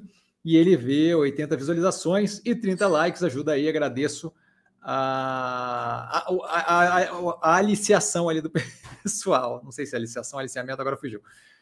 Drácula, Senhor das Trevas, saudações a todos, super educado. Boa noite, padrinho, boa noite, Drácula. Só vim dizer um olá e lhe pedir que me envie um pôster seu autografado para eu colocar na parede do quarto. Eu troco com você, você me manda um seu e eu te mando o meu. E aí, autografado, maravilha. Obrigado, Drácula. Fernando, posso, não sei do que eles estão falando, falou sem querer. Roberto, boa noite, boa noite, Roberto. O Fernando justamente justificando que foi sem querer. Denis, um pouco está no aguardo do desfecho do, do desfecho da Evergrande. Acho que ele está comentando ainda o mercado brasileiro, já que foi muito negativo seu, seu impacto caso abrisse falência. É, eu não, não, vejo como propriamente relevante. Foi comentado na live de segunda é, passada, justamente para a gente não ter é, dúvidas sobre o andamento daquilo ali, qual é o efeito que de fato poderíamos ter, tá? Flávio, saudações Cassiano, saudações Flávio. Sempre perguntamos sobre onde investir, mas hoje gostaríamos de saber em quais setores não seria legal investir nem hoje, nem tão cedo. Obrigado e parabéns pelo trabalho. Muito obrigado. É, olha, eu, eu assim, ó, dependendo do prazo que a gente está pensando, tá? Eu vejo médio e longo prazo é, vinculado a combustível fóssil não como mais interessante, tá? Então, assim, é, momentaneamente, com certeza, muito vinculado ao preço do petróleo que está subindo, e isso daí acaba gerando um efeito positivo. Eu não prenderia dinheiro ali dentro, não tenho interesse, pelo menos, em prender dinheiro ali dentro. Médio e longo prazo, então, petróleo no sentido de exploração e exploração, prospecção, é, extração de petróleo, não vejo como interessante. E aí, na sequência disso, petroquímicas, eu acho que também não é das coisas mais é, positivas, médio e longo prazo, dado que a gente deve ter uma, uma, uma tentativa, pelo menos, dos, dos setores, dos mercados, de, de redução é, desse tipo de, de, de, operação. Tá? O setor de minério de ferro, é, especialmente vindo de uma, de, um, de uma crescente muito grande. Então, todas as mineradoras ali estavam num momento muito positivo, com minério estourando, e agora a gente deve ver cada vez mais é, um efeito que a gente tem comentado há bastante tempo de paulatinamente reduzindo esse, esse, essas políticas fiscais expansionistas, deve trazer aquilo ali para uma realidade mais, é, mais, mais casada com preços anteriores, que foi o que a gente viu no que tange as últimas semanas. A gente viu o minério derretendo consistentemente até agora, aparentemente, queria ele começar a encontrar um ponto para estabilizar. Ah, é negativo o minério naquele preço? Não é negativo, mas comparativamente com onde a gente estava é, pouco tempo atrás, aquilo ali vai afetar negativamente, claramente, o resultado é, das operações de mineração. Por quê? Porque basicamente eu tenho um custo fixo para minerar, tá? É, e o que me faz ter mais ganho ou menos ganho é justamente o preço do minério. Justamente por isso, o preço dos ativos geralmente é muito correlacionado, ele anda muito casadinho com o preço do minério, especialmente se você pegar médio e longo prazo. Tá? É, então, é outro setor que eu não tenho interesse. A aviação, aviação no sentido de Gol, Azul, esse tipo de operação, acho complicado. Por quê? Porque grande parte da operação daqueles setores vinha de voo corporativo. E a gente não sabe simplesmente como vai ficar voo corporativo depois é, da pandemia. A gente, tem, a gente viu é, nos Estados Unidos que o voo corporativo não está propriamente voltando. Tá? E já, já, já deveria estar tá respondendo, não está respondendo. O que, que acontece? Nesse momento inicial, a gente deve ter um impacto positivo de revenge spending, ou seja, de gasto como vingança, no sentido de o quê? Ninguém voava há trocentos anos. Vai ter uma galera querendo voar só por voar, só para sair do lugar que está. para poder fazer uma viagem, e isso vai trazer uma demanda que vai dar uma impressão de reestabelecimento da ordem anterior no que tange aviação e que vai ser momentâneo e passageiro, na minha visão, e que vai voltar a níveis que não eram casados com o que a gente tinha pré-pandemia, porque grande parte desses voos corporativos, especialmente com home office e Zoom e por aí vai, vão reduzir. E com essa redução, acho que aquele efeito ali vai ter um efeito negativo é, nesse tipo de operação. Outra operação que eu acho que é arriscado no curto prazo, arriscado não, mas negativo no curto prazo, médio e longo prazo, volta uma normalidade. O setor de educação, você para fazer uma faculdade, um mestrado, você leva mais tempo, é, você tem um investimento maior, é, te exige um pagamento mensal, te exige é, uma estabilidade na vida, especialmente no que tange trabalho, e essa estabilidade, como a gente está vendo, ainda está muito bagunçado o mercado, ainda está muito é, não tranquilo é, equilíbrio de, de mercado de trabalho e as possibilidades que a gente tem de, de emprego e por aí vai. E isso daí vai justamente retardar um retorno é, maior de vontade de investir em uma educação de nível superior ou qualquer coisa do gênero. Tá? Mais do que isso, é, você tem uma demanda maior por profissionais com uma educação de nível mais alto, uma vez que o mercado esteja aquecido, certo? Porque se eu não tenho um mercado aquecido, eu, eu não tenho propriamente a demanda é, em grande força para profissionais em geral. Então, o cara acaba aceitando trabalhos abaixo do que ele tem em educação formal, justamente para poder ter um salário. Por quê? Porque é o que tem naquele momento, certo? Então, acho que é outro setor que, que, que, deve sofrer. Basicamente isso. Acho que esses daí são, são alguns setores. Não consigo lembrar todos de cabeça, me desculpem, mas acho que quatro foi um bom número, né? É, Weberson, boa noite, Cassiano. Boa noite, Weberson. Parabéns pelo canal, muito obrigado, cara. Você tem alguma opinião formada a respeito de empresas na bolsa que emitem bônus de subscrição de opções? Depende da situação, tá? A Minerva emitiu, junto da subscrição de ações, um bônus é, de opção de compra muito positivo. A gente comprava é, uma ação da Minerva durante a subscrição, até o limite de 75% do capital que você tinha alocado nela, e ganhava uma opção de compra com strike em 6,42 é, para cada ação comprada. Foi uma raquetada é, de grana que justamente me ajudou a reduzir o preço médio do pacote como um todo, é, o que eu tinha antes, mais as que eu comprei depois, a 5,20, se não me engano, é o que está agora. É o que foi travado. Tá? Então, depende muito da situação. Em geral, é, em geral, não tem em geral, desculpa. Depende muito da situação, tem que ver como é que é feito aquilo ali. Tá? No caso da Minerva, foi super positivo. Mas tem que ver como é que é feita a engenharia financeira, o ajuste, o, o, o pacotinho do que estamos falando, para conseguir avaliar se é positivo ou negativo. Como regra, não dá para falar, tá? Marcos, boa noite, pessoal. Super educado, Marcos. Parabéns pelos ensinamentos, Bittencourt. Obrigado. E Bittencourt é com dois T's. o Eberson, podemos inferir algo a respeito da governança corporativa da empresa?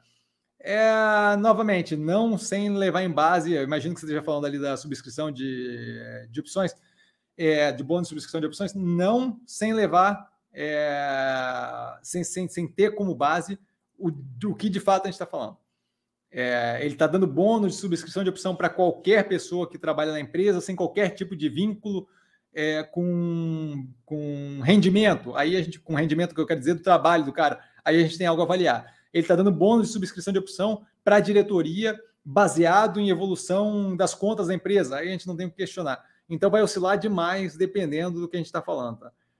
Denis, Via está barato, não sei por que essa queda, comércio está vendendo até bem. Maravilha. Marcos, os títulos de 10 anos dos Estados Unidos subindo.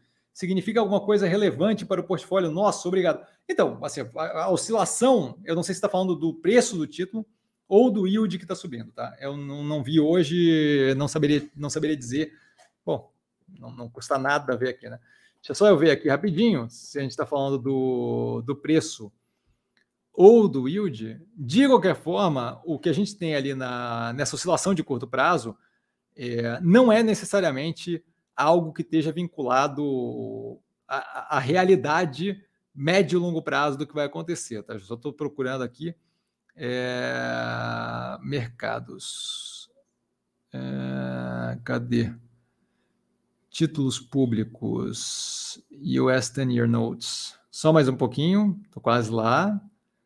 Quase lá, quase lá. Então, basicamente assim, ó, a, a, oscilação de curto prazo do 10-year note, ou do 2-year note, ou do 50-year note, é, não é propriamente é, o aqui, ó. Você está tendo uma queda. Aqui eu já não sei se é o preço ou se é o yield. Ai, meu Deus do céu. É mais fácil ver aqui. Aqui ele não está dizendo se é o yield ou se é o preço. Tá? É, basicamente, ah, não, é o, é o yield. Você tem uma queda para 131. Então, quando você tem uma queda no yield, o que está fazendo é mostrando que o mercado espera um juros menor nesses 10 anos. Tá? Então, o mercado está disposto a pagar mais por aquele título ergo recebendo juros menor, né? Porque basicamente o que você tem ali é, é como se fosse o, o título paga, só para supor aqui, tá? O título paga 100 e aí você define os juros pagos por quanto você está pagando para receber esse 100 no futuro. Então, quando você tem ali do, do, do, da data zero o título de 10 anos e você paga 90 para receber 100 no final, você está tendo um juros de 10% pago até o final do coisa. Ali o juros está em 1,31, o que é um juros é, demonstrando aí justamente uma expectativa de menor aumento do que estava pouco tempo atrás. Mas isso daí não é propriamente algo que a gente tem que pensar é, como afetando pontualmente o dia a dia das coisas. A gente vê aqui no Brasil, eventualmente, a curva de juros é, futuro sobe, curva de juros desce. Por quê? Porque aquilo ali é afetado a cada movimento que a gente tem que leva a gente a estimar um pouquinho mais, um pouquinho menos de juros no futuro. A questão é que isso está sendo sempre alimentado com inúmeras informações. Então, enquanto os juros atual a gente tem, os juros daqui a pouco a gente tem uma noção, os juros lá para frente balança consideravelmente, dependendo do que está acontecendo nesse momento. Então, assim, é, para o nosso portfólio não tem qualquer relevância efetiva nesse momento. O que tem relevância efetiva é o que, que vai ser feito pelo Fed, é, o que, que vai ser feito pelo Banco Central do Brasil, é, qual vai ser o tipo de política que o governo vai adotar, se vai ser responsável fiscalmente ou não. E isso daí, o, yield de 10 anos, o juros, o, a curva de juros brasileira, aquilo ali é um reflexo do que a gente deveria estar prestando atenção e não prestar atenção naquilo dali, certo? Aquilo ali é, é o que acontece pós o que a gente vê no dia a dia, tá? Então não, não vejo como relevante, tá? É algo para prestar atenção, mas só com só quando está casado com algumas coisas a mais acontecendo. Vânio, fala Cassiano, boa noite a todos. Super educado, Vânio, boa noite. Alexis, boa noite. Cassiano, boa noite, Alexis. Achas boa hora de entrar em Magazine Luiza? Não acho, até especialmente porque a gente tem um par dela que está muito bem posicionada e que está consideravelmente mais descontada, que é o caso da Via Varejo, tá? Da Via. Eu tenho que parar de falar Via Varejo, Deus do céu. É... Então, não, não acho, não, não vejo, não, não tinha interesse antes, não tem interesse agora, tá? É, ah, mas ela caiu. Sim, e Via caiu, derreteu violentamente também. Então, assim, continuo vendo Via como muito mais interessante do que Magazine Luiza. Tá? Porfírio, boa noite a todos, boa noite, Porfírio, super educado. É, e ele continua, Cassiano, na análise recente da Agro 3, você menciona que o vínculo com commodities agrícolas te deixa tenso. Nesse sentido, qual o diferencial da soja para a Agro 3? O diferencial é que a soja está vendendo semente para a plantação da Agro 3. A Agro 3 não pode simplesmente. Agro 3, para elas em geral, né? para fazendas em geral. A Agro 3 não pode simplesmente deixar de comprar é, semente e deixar a terra parada porque o preço da soja foi menos ou mais interessante. Ela vai plantando e ela vai fazendo a venda e travando o preço e ela vai operando. Ela não pode não operar, porque não operar é pior do que operar e ter um preço menos interessante. Tá? A menos que o preço chegue num nível muito ridiculamente baixo da prejuízo, mas a gente não vê isso acontecendo. Tá?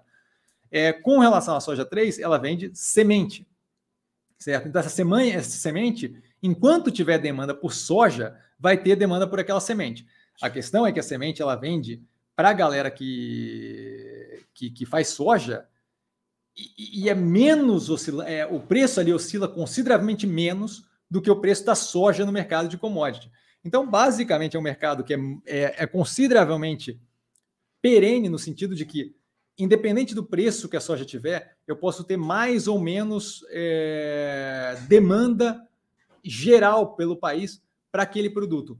Mas não é como se ela fosse deixar de vender. Ela pode calcular um pouco mais, um pouco menos e vender um pouco mais, um pouco menos nesse, nessa temporada, mas não é como se ela fosse simplesmente perder aquilo médio e longo prazo. Então, eu acho que ela fica menos exposta à oscilação de preço do final da soja, de é, ali na outra tem a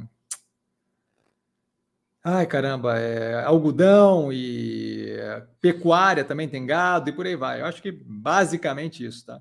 É, não tenho, por exemplo, que trabalhar com o futuro do, da semente da soja.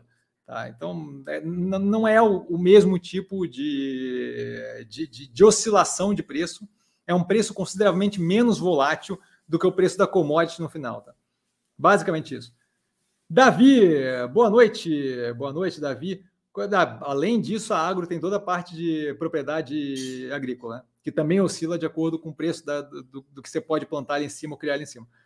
Davi, boa noite. Como você avalia a cisão do Itaú e XP? Isso não seria uma boa opção é, a girar? Último dia, dia 30. Não vejo como relevante, tá? É, o que teve ali no, na questão do Itaú com a XP é uma divisão corporativa do pedaço da XP. Era antes era investimento dentro do Itaú, fizeram uma operação separada e aí dividiram em duas, e aí ele vai dar, é, até onde eu entendo, pelo menos, do que vai acontecer ele vai dar ações da nova companhia ali da XP, que é só feita de ações da XP, para a galera que está comprada em Itaú. Assim que eu faço isso, aquele valor sai do Itaú e passa a estar tá separado num outro bloco. Eu acho que é interessante para quem quer estar tá só em Itaú ou só em XP ter a opção de escolher, mas não acho que gera valor para o pacote como um todo de forma alguma, tá? Então não, não, não, vejo como propriamente grande relevância, tá? Não tenho nenhum interesse de participar nesse, nesse movimento.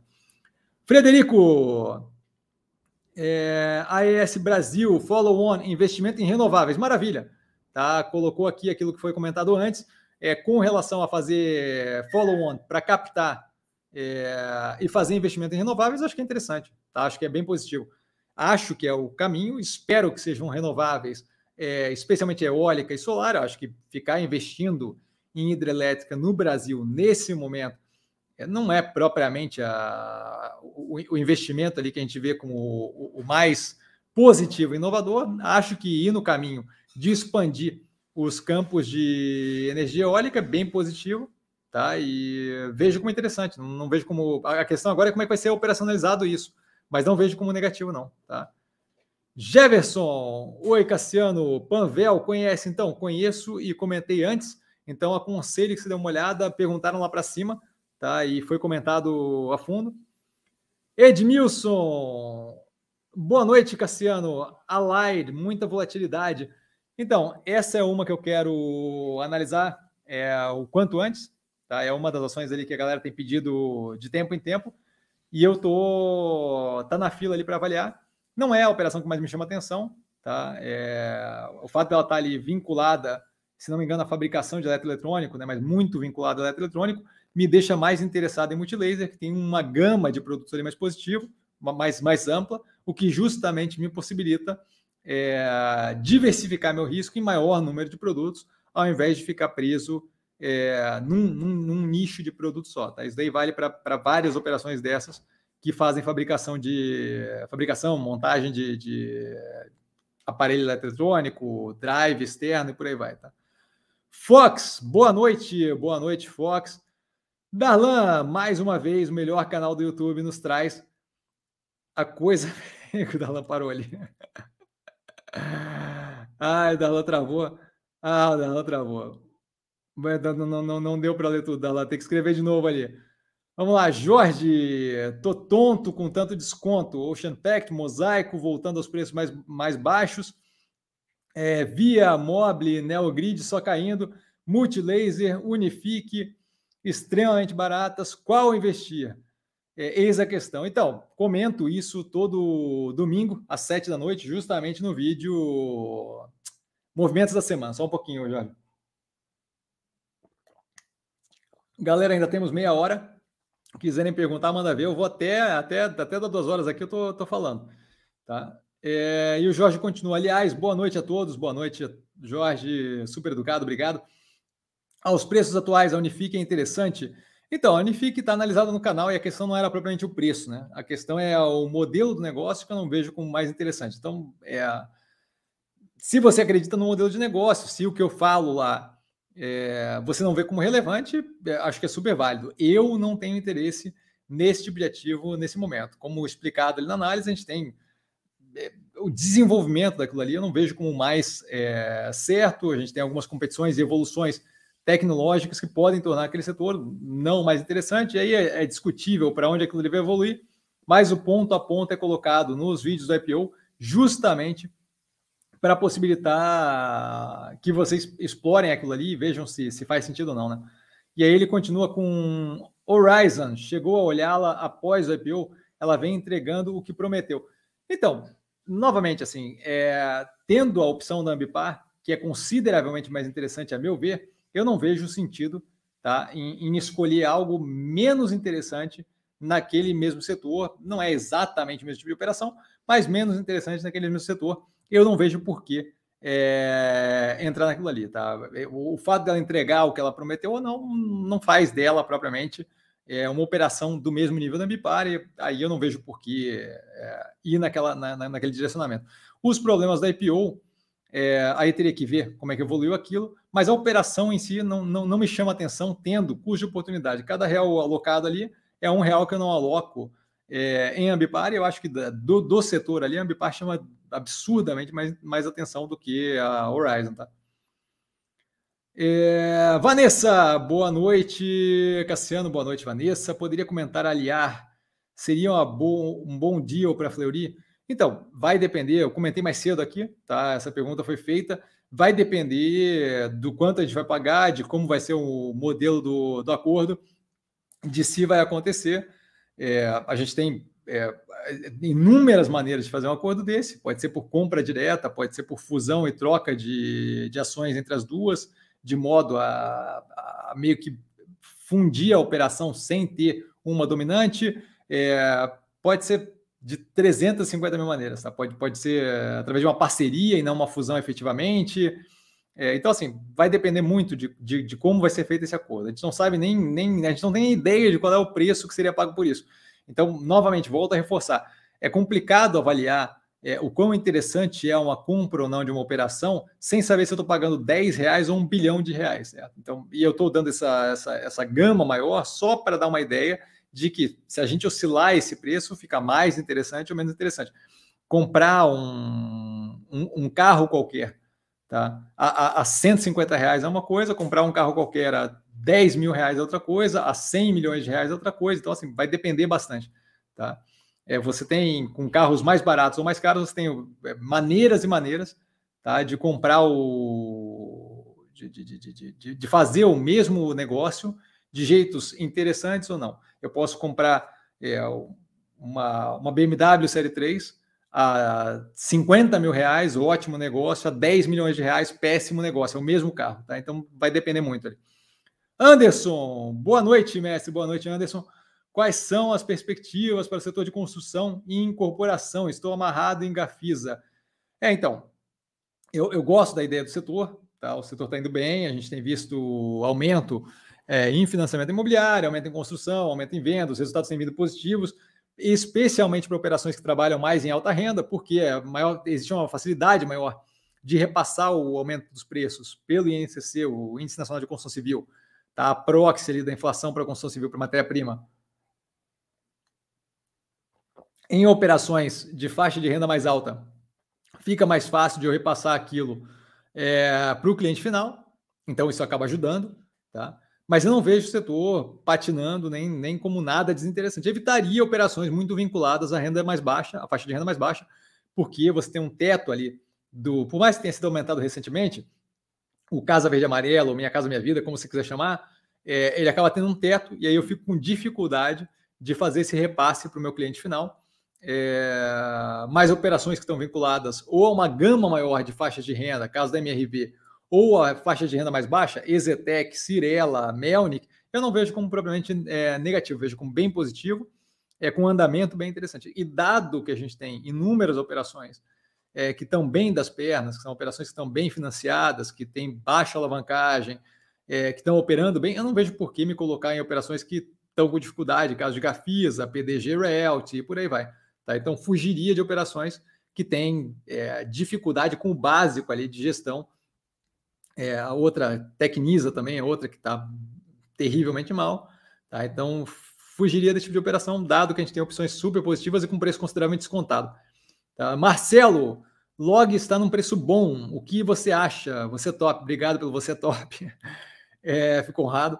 É, acho bem positivo. Está comentado, inclusive, no Movimentos da Semana de domingo, às sete da às sete da noite, onde eu justamente comento os ativos que eu vejo como mais descontado. Acho que log é uma das que tem um andamento bem positivo, vinculado é, a um setor que não, que não tem como parar, que é a questão ali de logística com galpões é, modulares. A operação roda super bem, vem melhorando a operação é, trimestre trimestre há bastante tempo. O preço vem acompanhando isso e agora, recentemente, deu uma derretida. Novamente, não vejo o racional. Acho que é muito mais o pânico generalizado, tá?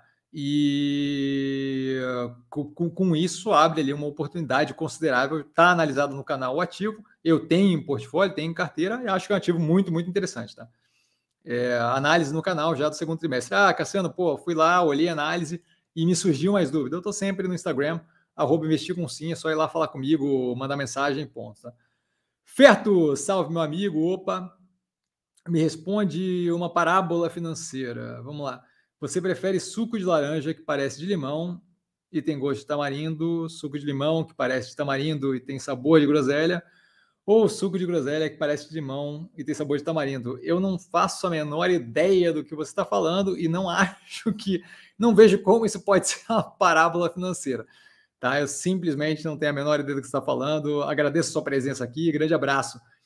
Jorge Cassiano, parabéns pela live. Muito bem, eu que agradeço. Ainda temos 25 minutos aproximadamente. Amarildo, boa noite. Boa noite, Amarildo. Segue otimista com a Ocean Pact. É, não só é, otimista, como semana passada, se não me engano, semana, semana passada, segunda-feira passada, é, aumentei a posição novamente. Aquela ponta mais barata que eu tinha vendido no 5,20 com 33% de rendimento em 20 dias é, foi refeita, só que agora, ao invés dos 3,91, foi nos 3,89, então um preço mais baixo ainda, mais interessante ainda. Tá? Mas estou é, super tranquilo. Eu não, não gosto de dizer otimista, porque não é otimista, tá? Eu só avaliando a operação, como está analisada no segundo trimestre de 2021 no canal, a gente vê claramente é, uma operação bem alinhada, com backlog aumentando agressivamente. Foi confirmado aquele backlog, o maiorzão com a assinatura da, dos últimos contratos, se não me engano, quatro contratos. Tá? É uma operação que está é, operacional financeiro muito positivo, tendo algum tipo de dificuldade no curto prazo por causa do andamento de Covid, é, mas a gente vendo agora a recuperação de operações é, vinculadas à exploração e prospecção de petróleo é, internacionais, ou seja, que diversificariam ali a base é, de clientes dela, que é uma grande coisa que falam direto, que não faz muito sentido, que ela só tem a Petrobras, não vejo qual é a relevância disso, dado o tamanho das duas operações, que são completamente díspares, é, mas, mas justamente ampliando ali um leque maior de operações com uma, uma, uma quantidade considerável ainda de contratos em disputa que podem aumentar ainda mais a, o backlog dela, que nada mais é do que o que tem para faturar ainda, que ela tem ali para operar no futuro, que já está contratado. O backlog dela hoje em dia é, dá aproximadamente, se não me engano, 4,7 vezes o faturamento anual dela. Então, assim, tem negócio ali para dar e vender, já assinado com contrato. Eu não vejo qualquer racional para queda ou desespero ou medo que a galera fica nesse meio tempo, tá? Alexandre, boa noite a todos, super educado, Alexandre, boa noite. Cassiano pode falar sobre Raizen. Então, Raizen está explicado no canal, tá? Eu fiz análise do IPO recentemente, não faz muito tempo, e, e basicamente, assim, a questão é essa: não quero estar exposto a um setor que depende de tantas variáveis que são exógenas, que tem basicamente zero de controle é, do, do, da empresa como um todo. É, em que sentido eu falo isso? Ah, ali a gente está trabalhando é, em grande parte ali com cana-de-açúcar, que vira ou açúcar ou etanol, e que vai depender aí de preços da commodity açúcar e etanol, vai depender de preço, no caso do etanol, a competitividade com outros combustíveis, então vai depender do preço do petróleo, é, que nesse momento está alto, mas a gente não sabe como é que isso vai ser daqui para frente. É, vai depender da capacidade é, de importação ou não de etanol do milho, que é um produto ali que acaba influenciando bastante relação, é, é, relação comercial entre Brasil e Estados Unidos. Aqui no Brasil também começando a ter produção é, de etanol à base de milho, vai depender de consumo maior ou menor de açúcar, vai depender de política sócio de, de, de auxílio, de apoio social em países como Índia, por exemplo, que usa é, açúcar, ou açúcar não, mas usa o setor de açúcar, de plantação de açúcar, é, como uma forma é, de é, fazer, fazer um. Não, é, não dá para chamar de auxílio social, mas um amparo ali social, tá, de política social, socioeconômica.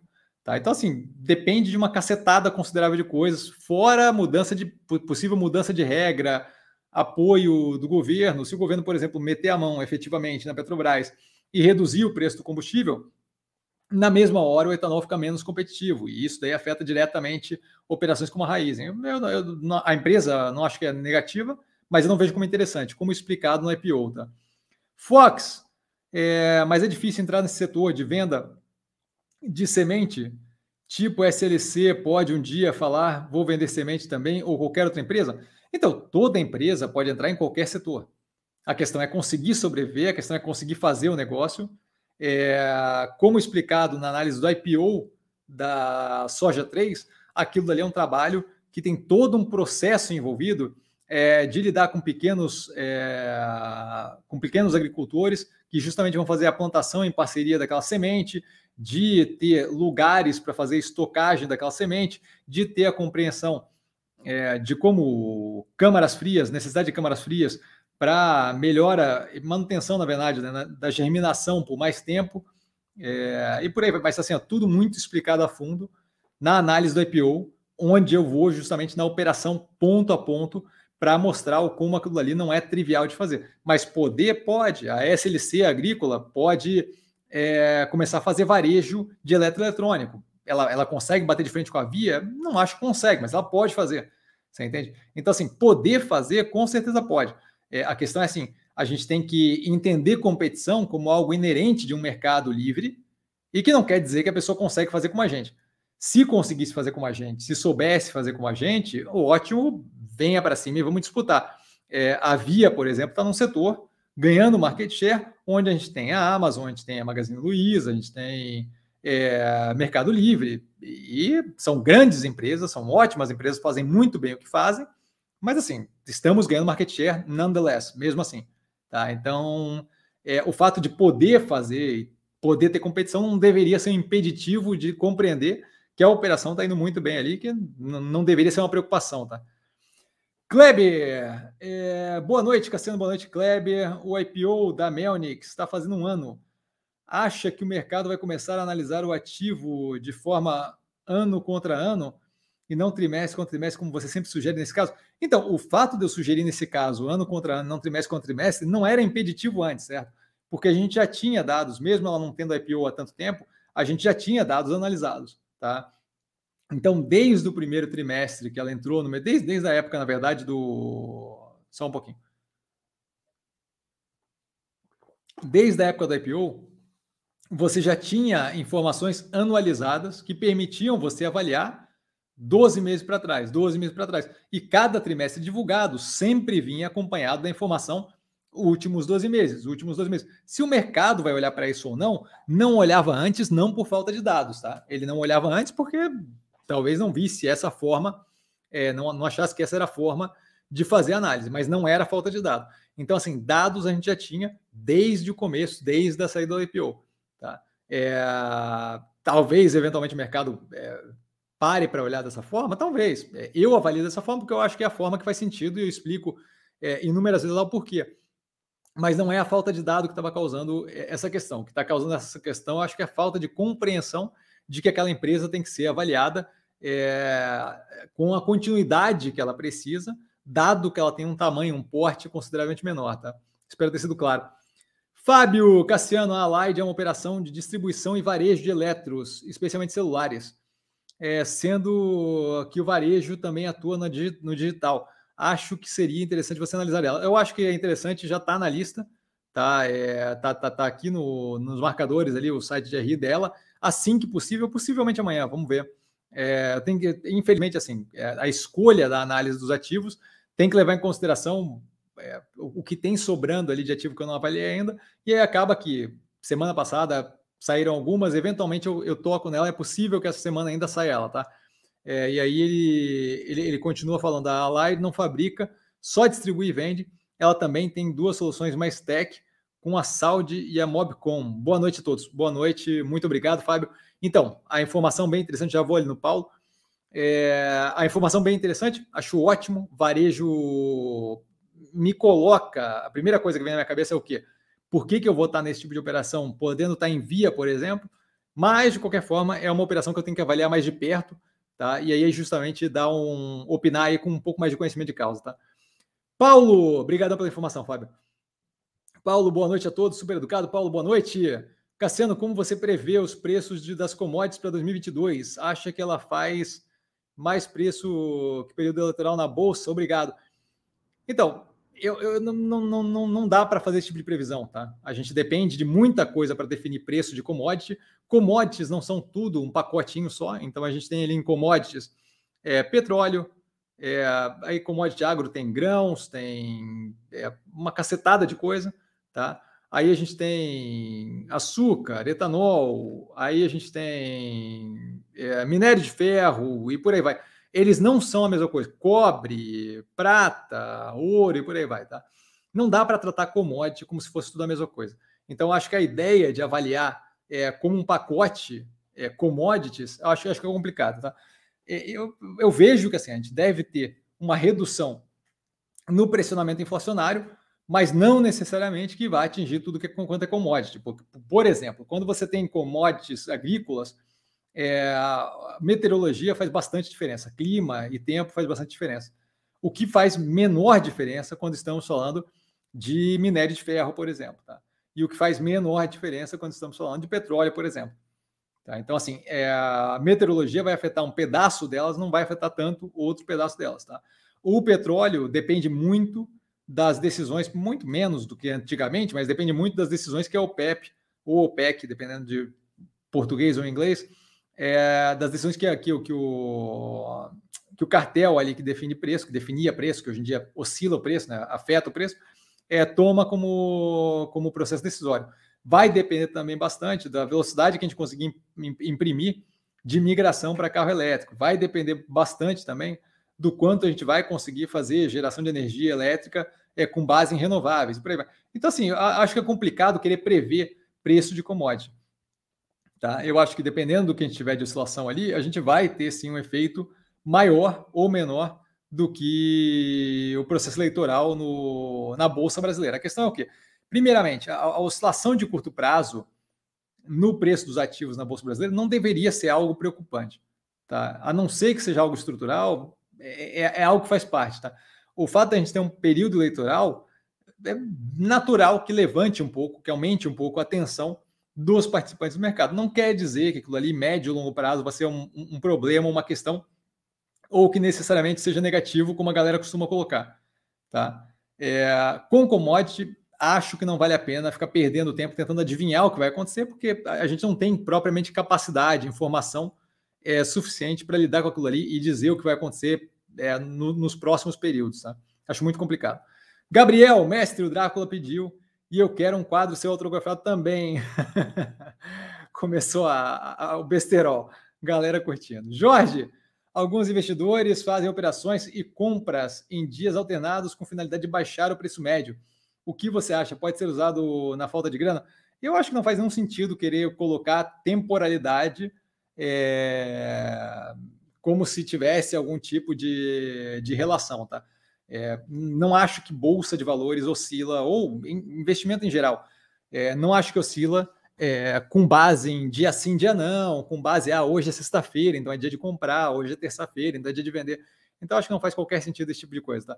Pode ser é, que eventualmente aconteça e dê certo, pode ser. Só que tem uma diferença entre correlação e causalidade. Então, assim, o fato de correlacionar, de ter a, correlação e de eventualmente acontecer, não quer dizer que é por causa disso que acontece, tá? Então eu não vejo qualquer sentido nesse tipo de coisa. Ricardo, qual a última posição que você desmontou por completo e por quê? Então, tá explicado no canal, eu não lembro de cabeça assim qual foi. Eu acho que eu consigo pegar aqui no celular rapidinho, porque tá no Instagram a última operação que eu desfiz, tá? Todas elas estão no Instagram sempre, mas eu acho que eu tenho aqui a última que eu desfiz. Saída de Santos Brasil foi a última. É, o porquê teria que ver no. Basicamente porque maturou por aquele momento a tese de investimento. Mas teria que ver porque na mesma época, se você pegar a data que eu coloco, é, saída de Santos Brasil, no Instagram do canal ou na aba comunidades do canal, é, logo na sequência vai ter movimentos da semana ou compondo a tese. Em qualquer um deles, eu vou explicar o porquê que eu saí dali. De cabeça, sim, sinto muito, mas não lembro. Assim, faz, faz, faz algum tempo já, tá? Mas basicamente porque a operação, é, no caso da Santos Brasil, não foi nada de negativo, foi simplesmente a operação maturou, é, pagou mais do que é, suficiente para mim, não estava mais interessado em continuar levando aquilo ali para ver um crescimento orgânico paulatino dali para frente, tá? Mas novamente, está explicado pelo canal, tá? Jorge, com a subida de preço do petróleo, era para as ações da Ocean Pact estarem bombando, ou seja, é uma oportunidade que o mercado é, cegueta não vê. É, eu não sei se a, a, ligação direta entre preço do petróleo e Ocean Pact não deveria ser nem negativa nem positiva em grande quantidade. Tá? É óbvio que, tendo mais capital é, para as operadoras é, extratoras de petróleo, produtoras de petróleo, ajuda elas a terem uma operação é, mais interessante marginalmente, e isso daí, por conseguinte, gerar mais trabalho para o Ocean Pact, sim. Mas eu não acho que é algo que, no curto prazo, no curtíssimo prazo, é, deveria ter efeito nem negativo nem positivo, porque é uma operação necessária e aquele aumento marginal do trabalho por, pelo preço neste período está mais alto mais baixo, não é propriamente algo que se estende é, ad eterno. Assim. Então, é, não, não, não, vejo muito dessa forma. Tá? E aí temos o Xará, Cassiano Jardim. Fala, Xará, fala, Cassiano. Fala, Cassiano, é estranho de dizer, cara. Como você determina o tamanho das posições da carteira? Parabéns pelo trabalho e sucesso. Obrigado, cara. É, então, eu não determino o tamanho das posições da carteira, tá? Elas, elas se determinam sozinhas. Primeira, o, primeiro, o primeiro aporte de capital, em geral, leva em consideração o quê? O quão confiante eu estou no ativo naquele preço, o quanto eu tenho de capital sobrando. Se eu tiver com muito dinheiro em caixa, em dinheiro, em situação tranquila do mercado, que eu não tenha que ter caixa sobrando, eu geralmente vou dar uma raquetada maior para dentro do ativo, certo? Se eu não espero que o ativo vá muito para baixo, e aí é esperar, não adianta querer, não tem cálculo nenhum envolvido, eu tendo a entrar com uma raquetada maior, dado que eu acho que não tem muita oscilação. Se eu estou é, com, com o portfólio já muito carregado, tá? e já estou quase todo alocado, e o pedaço que eu tenho sobrando é menor, eu vou levar em consideração aquilo ali justamente é, porque eu não sei quanto eu vou ter de interesse em outros ativos para querer alocar. Então, assim, vai levar em consideração inúmeras coisas, tá? É, se eu acho que, que aquilo ali vai, vai, vai ter uma resposta de maior curto prazo, eu posso dar uma raquetada maior, por quê? Porque eu não espero ficar tanto tempo alocado naquilo ali. Então, assim, não, não, não tem uma regra, tá, o Xará? É, vai levar em consideração milhões de coisas e, e, e por exemplo, outra coisa que dá para levar em consideração é isso. O mercado em situação um pouco mais tensa, não o mercado, mas, mas a macroeconomia, a política, tipo a, a véspera do Joesley Day lá, o governo era impopular, a gente tinha tensão o tempo todo, querendo fazer reforma. Ali, é, menores posições são mais interessantes, uma vez que eu não sei como é que, como é que a gente vai tá amanhã, dado que está acontecendo coisa o tempo todo. Tá? Então vai depender de muitos fatores. E à medida que as coisas vão acontecendo, eu vou tomando uma decisão ou outra, mas não, não, não, não tem uma regra para isso. Tá? E aí, preço caindo, começa a cair o preço, eu começo a aumentar a posição, aumentar a posição, aumentar a posição. Então, tem posições do portfólio que acabam ficando consideravelmente maiores do que eu esperava, porque o preço continua caindo e continua me dando desconto, e eu vou continuar aumentando, tá? Porque o ativo continua na mesma situação. Marcelo, boa noite. Poderia falar sobre o grupo Mateus? Então, é, a operação de atacarejo, ele está analisado o IPO no canal.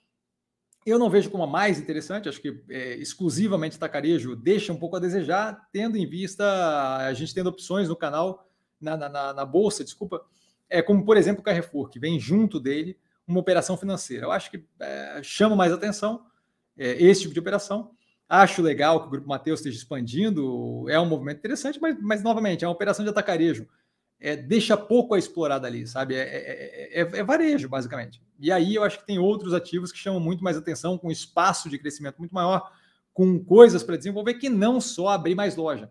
É, fica muito. É, fica muito binário demais a coisa, quando a minha opção é não aumentar o tamanho de loja ou aumentar o tamanho de loja, ou não aumentar o tamanho de loja ou aumentar o tamanho de loja. Basicamente é isso que ele faz. Tá? Então, deixa pouco a explorar de ampliação da operação é, de forma mais criativa, mais disruptiva. Eu não, não, não vejo por que operar com ativo assim, tá? Fox, Cassiano, muito obrigado. Sua live é top, você é top, valeu, eu fico muito honrado, cara, muito obrigado mesmo. Paulo, commodities específicos é, do índice. É, eu não sei do que estamos falando com commodities específicos do índice, tá? Do índice, tá? Frederico, ótima live, grato, tem que manter isso aí, viu? a frase daquela noite terrível do TM. Cara, essa noite foi terrível para mim. Dado que a gente tem um pouquinho de tempo aqui que não tem mais pergunta, é, essa, essa noite aí eu estava pronto para dormir, sentado no sofá. 10 da noite eu falei, pô, hoje o dia vai acabar mais cedo, maravilha, 10 da noite, vou matar. É, foi, foi um pouco depois, foi 10 e meia, 11 horas da noite, não sei o que, vazou esse negócio. Eu fui, fui dormir duas e pouco da manhã para tentar entender o que estava acontecendo e quatro e pouco da manhã, cinco da manhã, eu estava acordado de novo para justamente me preparar e saber o que estava acontecendo até o iníciozinho do mercado. Esse, esse dia foi tenso. Esse dia do dia do, do Joesley Day foi tenso. Deus do céu. Deu para fazer uma grana, é, mas foi tenso. Deus do céu, foi, foi, foi, foi complicado. Jorge foi saída de Santos Brasil e ele não passou daquele preço da sua saída, um excelente movimento. Ah, eu não tinha acompanhado a Santos Brasil de perto a ponto de saber que não passou daquele preço. Maravilha. Que, ó, que ótimo que saiu na tampa. O que eu acho que é importante falar aqui é, é que, assim, independente dele passar daquele preço ou não, não deveria incomodar, tá? É, no sentido de que a gente não tem que pegar pesado uma vez que a gente não tem uma bola de cristal e não consegue propriamente adivinhar o topo ou o fundo dos ativos. Então, nada mais natural do que eventualmente eu sair de uma posição ou outra e não acertar aquela máxima da posição ou a mínima da entrada, é mais do que natural. Então, é importante que, ótimo que não passou do preço, mas é importante que a gente saiba lidar com situações nas quais, ah, eu vendi aqui, que era onde eu estava confortável, e ela subiu consideravelmente mais. Acontece, faz parte da vida. O importante é fazer consistentemente, de modo a sempre estar ganhando, é, tendo resultados positivos e não apostando eles, porque ah, pode subir um pouco mais, um pouco menos. Né? Gabriel, tu saiu da Santos Brasil na época porque bateu os preços da máxima histórica de antes da pandemia. Maravilha, bom saber. Eu, eu, eu gosto que a galera sabe exatamente porquê que eu fiz as coisas. E eu não lembro, porque é muita coisa na minha cabeça. Valeu, Gabriel. É, Diego, que acha de BTG? Gosto da operação. Se você tem interesse em ter é, uma operação de financeira maturada na carteira, que não é o que eu tenho nesse momento, não é o que eu tenho interesse nesse momento mas gosto da operação se é para carregar ela e crescer com ela, com a evolução orgânica da operação que ela vem fazendo. O BTG é um ótimo banco, super bem gerido, acho que tem um, um espaço considerável para crescimento, só é aquela história de é, é uma operação, é uma instituição financeira é, maturada que vai crescer organicamente, tá? Análise no canal de algum tempo atrás, tá? O Ferto de Leandro dizendo que está Beluteteia, Naldo Cassiano analisando os últimos 12 meses com lanterna de popa. Quais são os pontos de, de melhora do, do método? É, então, eu acho que assim, é, o, o método em si é, tá ok. Assim, eu acho que falta uma bola de cristal, mas isso sempre vai faltar. Tá? Não tem como acertar tudo na tampa. Acho que em, não, não é questão de melhora não, não, não, não tenho como saber é, o que vai acontecer, tá? Então, a, a, reação acaba dependendo de uma leitura momentânea daquele, da, daquele período. Não adianta querer hoje criticar é, os movimentos que foram feitos por coisas que não estavam embasadas pela tese de investimento. Tá? Então, assim, tem algumas oportunidades que foram perdidas no meio do caminho, tem outras que foram é, conquistadas que eu não esperava tanto, eu acho que o importante, o que tem acontecido paulatinamente, que é bem positivo, é justamente consistência nos resultados. E essa é a parte que eu procuro manter. É, com relação ao método, eu não tenho propriamente é, problema. Assim, eu acho que o método está bem alinhado e a cada dia que passa é mais experiência que entra, é mais capacidade de lidar com aquilo ali é, de, um, de um jeito inteligente e que renda para a gente no futuro. É, eu, eu acho que tem, tem justamente aquela questão de algumas oportunidades que podiam ter sido mais aproveitadas, outras que podiam ter é, sido é, realizadas antes. Tem momentos aí é, onde o Odontoprev, por exemplo, meses atrás, bateu muito próximo do preço que eu estava disposto a vender e eu acabei não vendendo, e aí estamos patinando ali por mais alguns meses por causa disso. Mas não é propriamente uma falha com relação ao método, é muito mais uma questão de que não tem bola de cristal. Então, é, a ideia que eu acho que é, que é, que, é, relevante aqui é justamente acertar, que não vai acertar o fundo em todos os casos. Caso de Ocean Pact derretendo, Mobile derretendo, Mosaico derretendo. Foram várias raquetadas para baixo, porque você está procurando o fundo e não está vindo. É, então, assim, não tem muito questões com como o método está funcionando. Nesse momento, não tem nada que eu diga assim, pô, o método está falhando. Eu acho que é, a gente tem ali dificuldade é, de acertar na lata as coisas como um todo.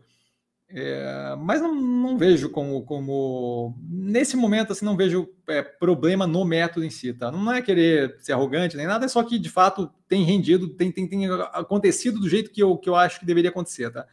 Diego tem opinião sobre a Vamos.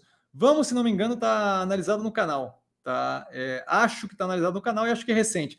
Eu, eu sei que o Simpar, o grupo como um todo, está analisado no canal. A Vamos, eu acho que está também. Se não tiver, aí pergunta para mim, mas eu acho que a JSL ainda não foi, mas a Vamos já foi, tá? Acho que está no canal. Aí qualquer negócio me pergunta no Instagram. Fechando aqui com o Marcelo e mais uma do Diego. E aí fechamos. Marcelo, Cassiano e a BIF reagindo demais nos últimos dias, hein? Será que o mercado está antecipando algum fato ou estava muito descontada? Estava muito descontada e é, foi assim em 2019 também. Segundo semestre da operação da Minerva, geralmente, sazonalmente, é mais positivo. O que acontece é que começam a acordar agora e agora a gente deve ter uma, uma levantada considerável no preço do ativo para justamente chegar em níveis mais interessantes no final do ano, até porque a gente tem aí perspectiva de pagamento de dividendo da Minerva fechando o ano, porque ela está lucrando e endividamento baixo, metade do lucro deve de dividendo, e isso daí justamente começa a chamar atenção para o ativo quando chega na proximidade disso, tá? E fechando, Diego, tributação de dividendos altera muito teses como Taes e Engie? Acho que altera um pouco, é, se não for feito com a contraparte dada para a operação. Se você tributar lá em cima, mas tirar a tributação aqui embaixo na operação, não vejo como problema.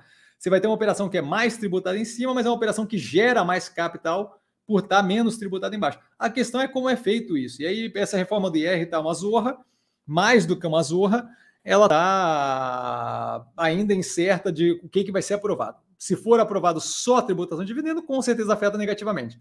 Mas a ideia deles era o quê? Era tributar dividendo para tirar é, tributação do capital de giro, do capital humano, da, da capacidade de, da empresa de operar menos pesado. Então, aí seria interessante. Fechando com o Roberto, obrigado, Cassiano, pelas suas análises e pelo compartilhamento do seu vasto conhecimento, canal sem paralelo no YouTube. Muito obrigado, fico honradíssimo. Muito obrigado pelo seu tempo. Boa noite, um abraço, galera. Por hoje, ficamos por aqui. Muito obrigado a todos. Quem precisar de mim, aqui na verdade, no arroba investir com sim, estou sempre lá disponível. Não trago a pessoa amada, mas sempre ali. Tirando dúvida, pode perguntar para a galera, que é sempre, sempre, sempre presente. Tá? É... Por hoje, eu fico por aqui. Vale lembrar quem aprende a pensar bolsa opera com o primeiro detalhe. Um grande abraço, beijo para todo mundo. E a gente vai se falando durante a semana. Amanhã já tem análise no canal. Tá? Eu estou cansado para caramba hoje. É... Nos vemos durante a semana, galera. Valeu, abraço.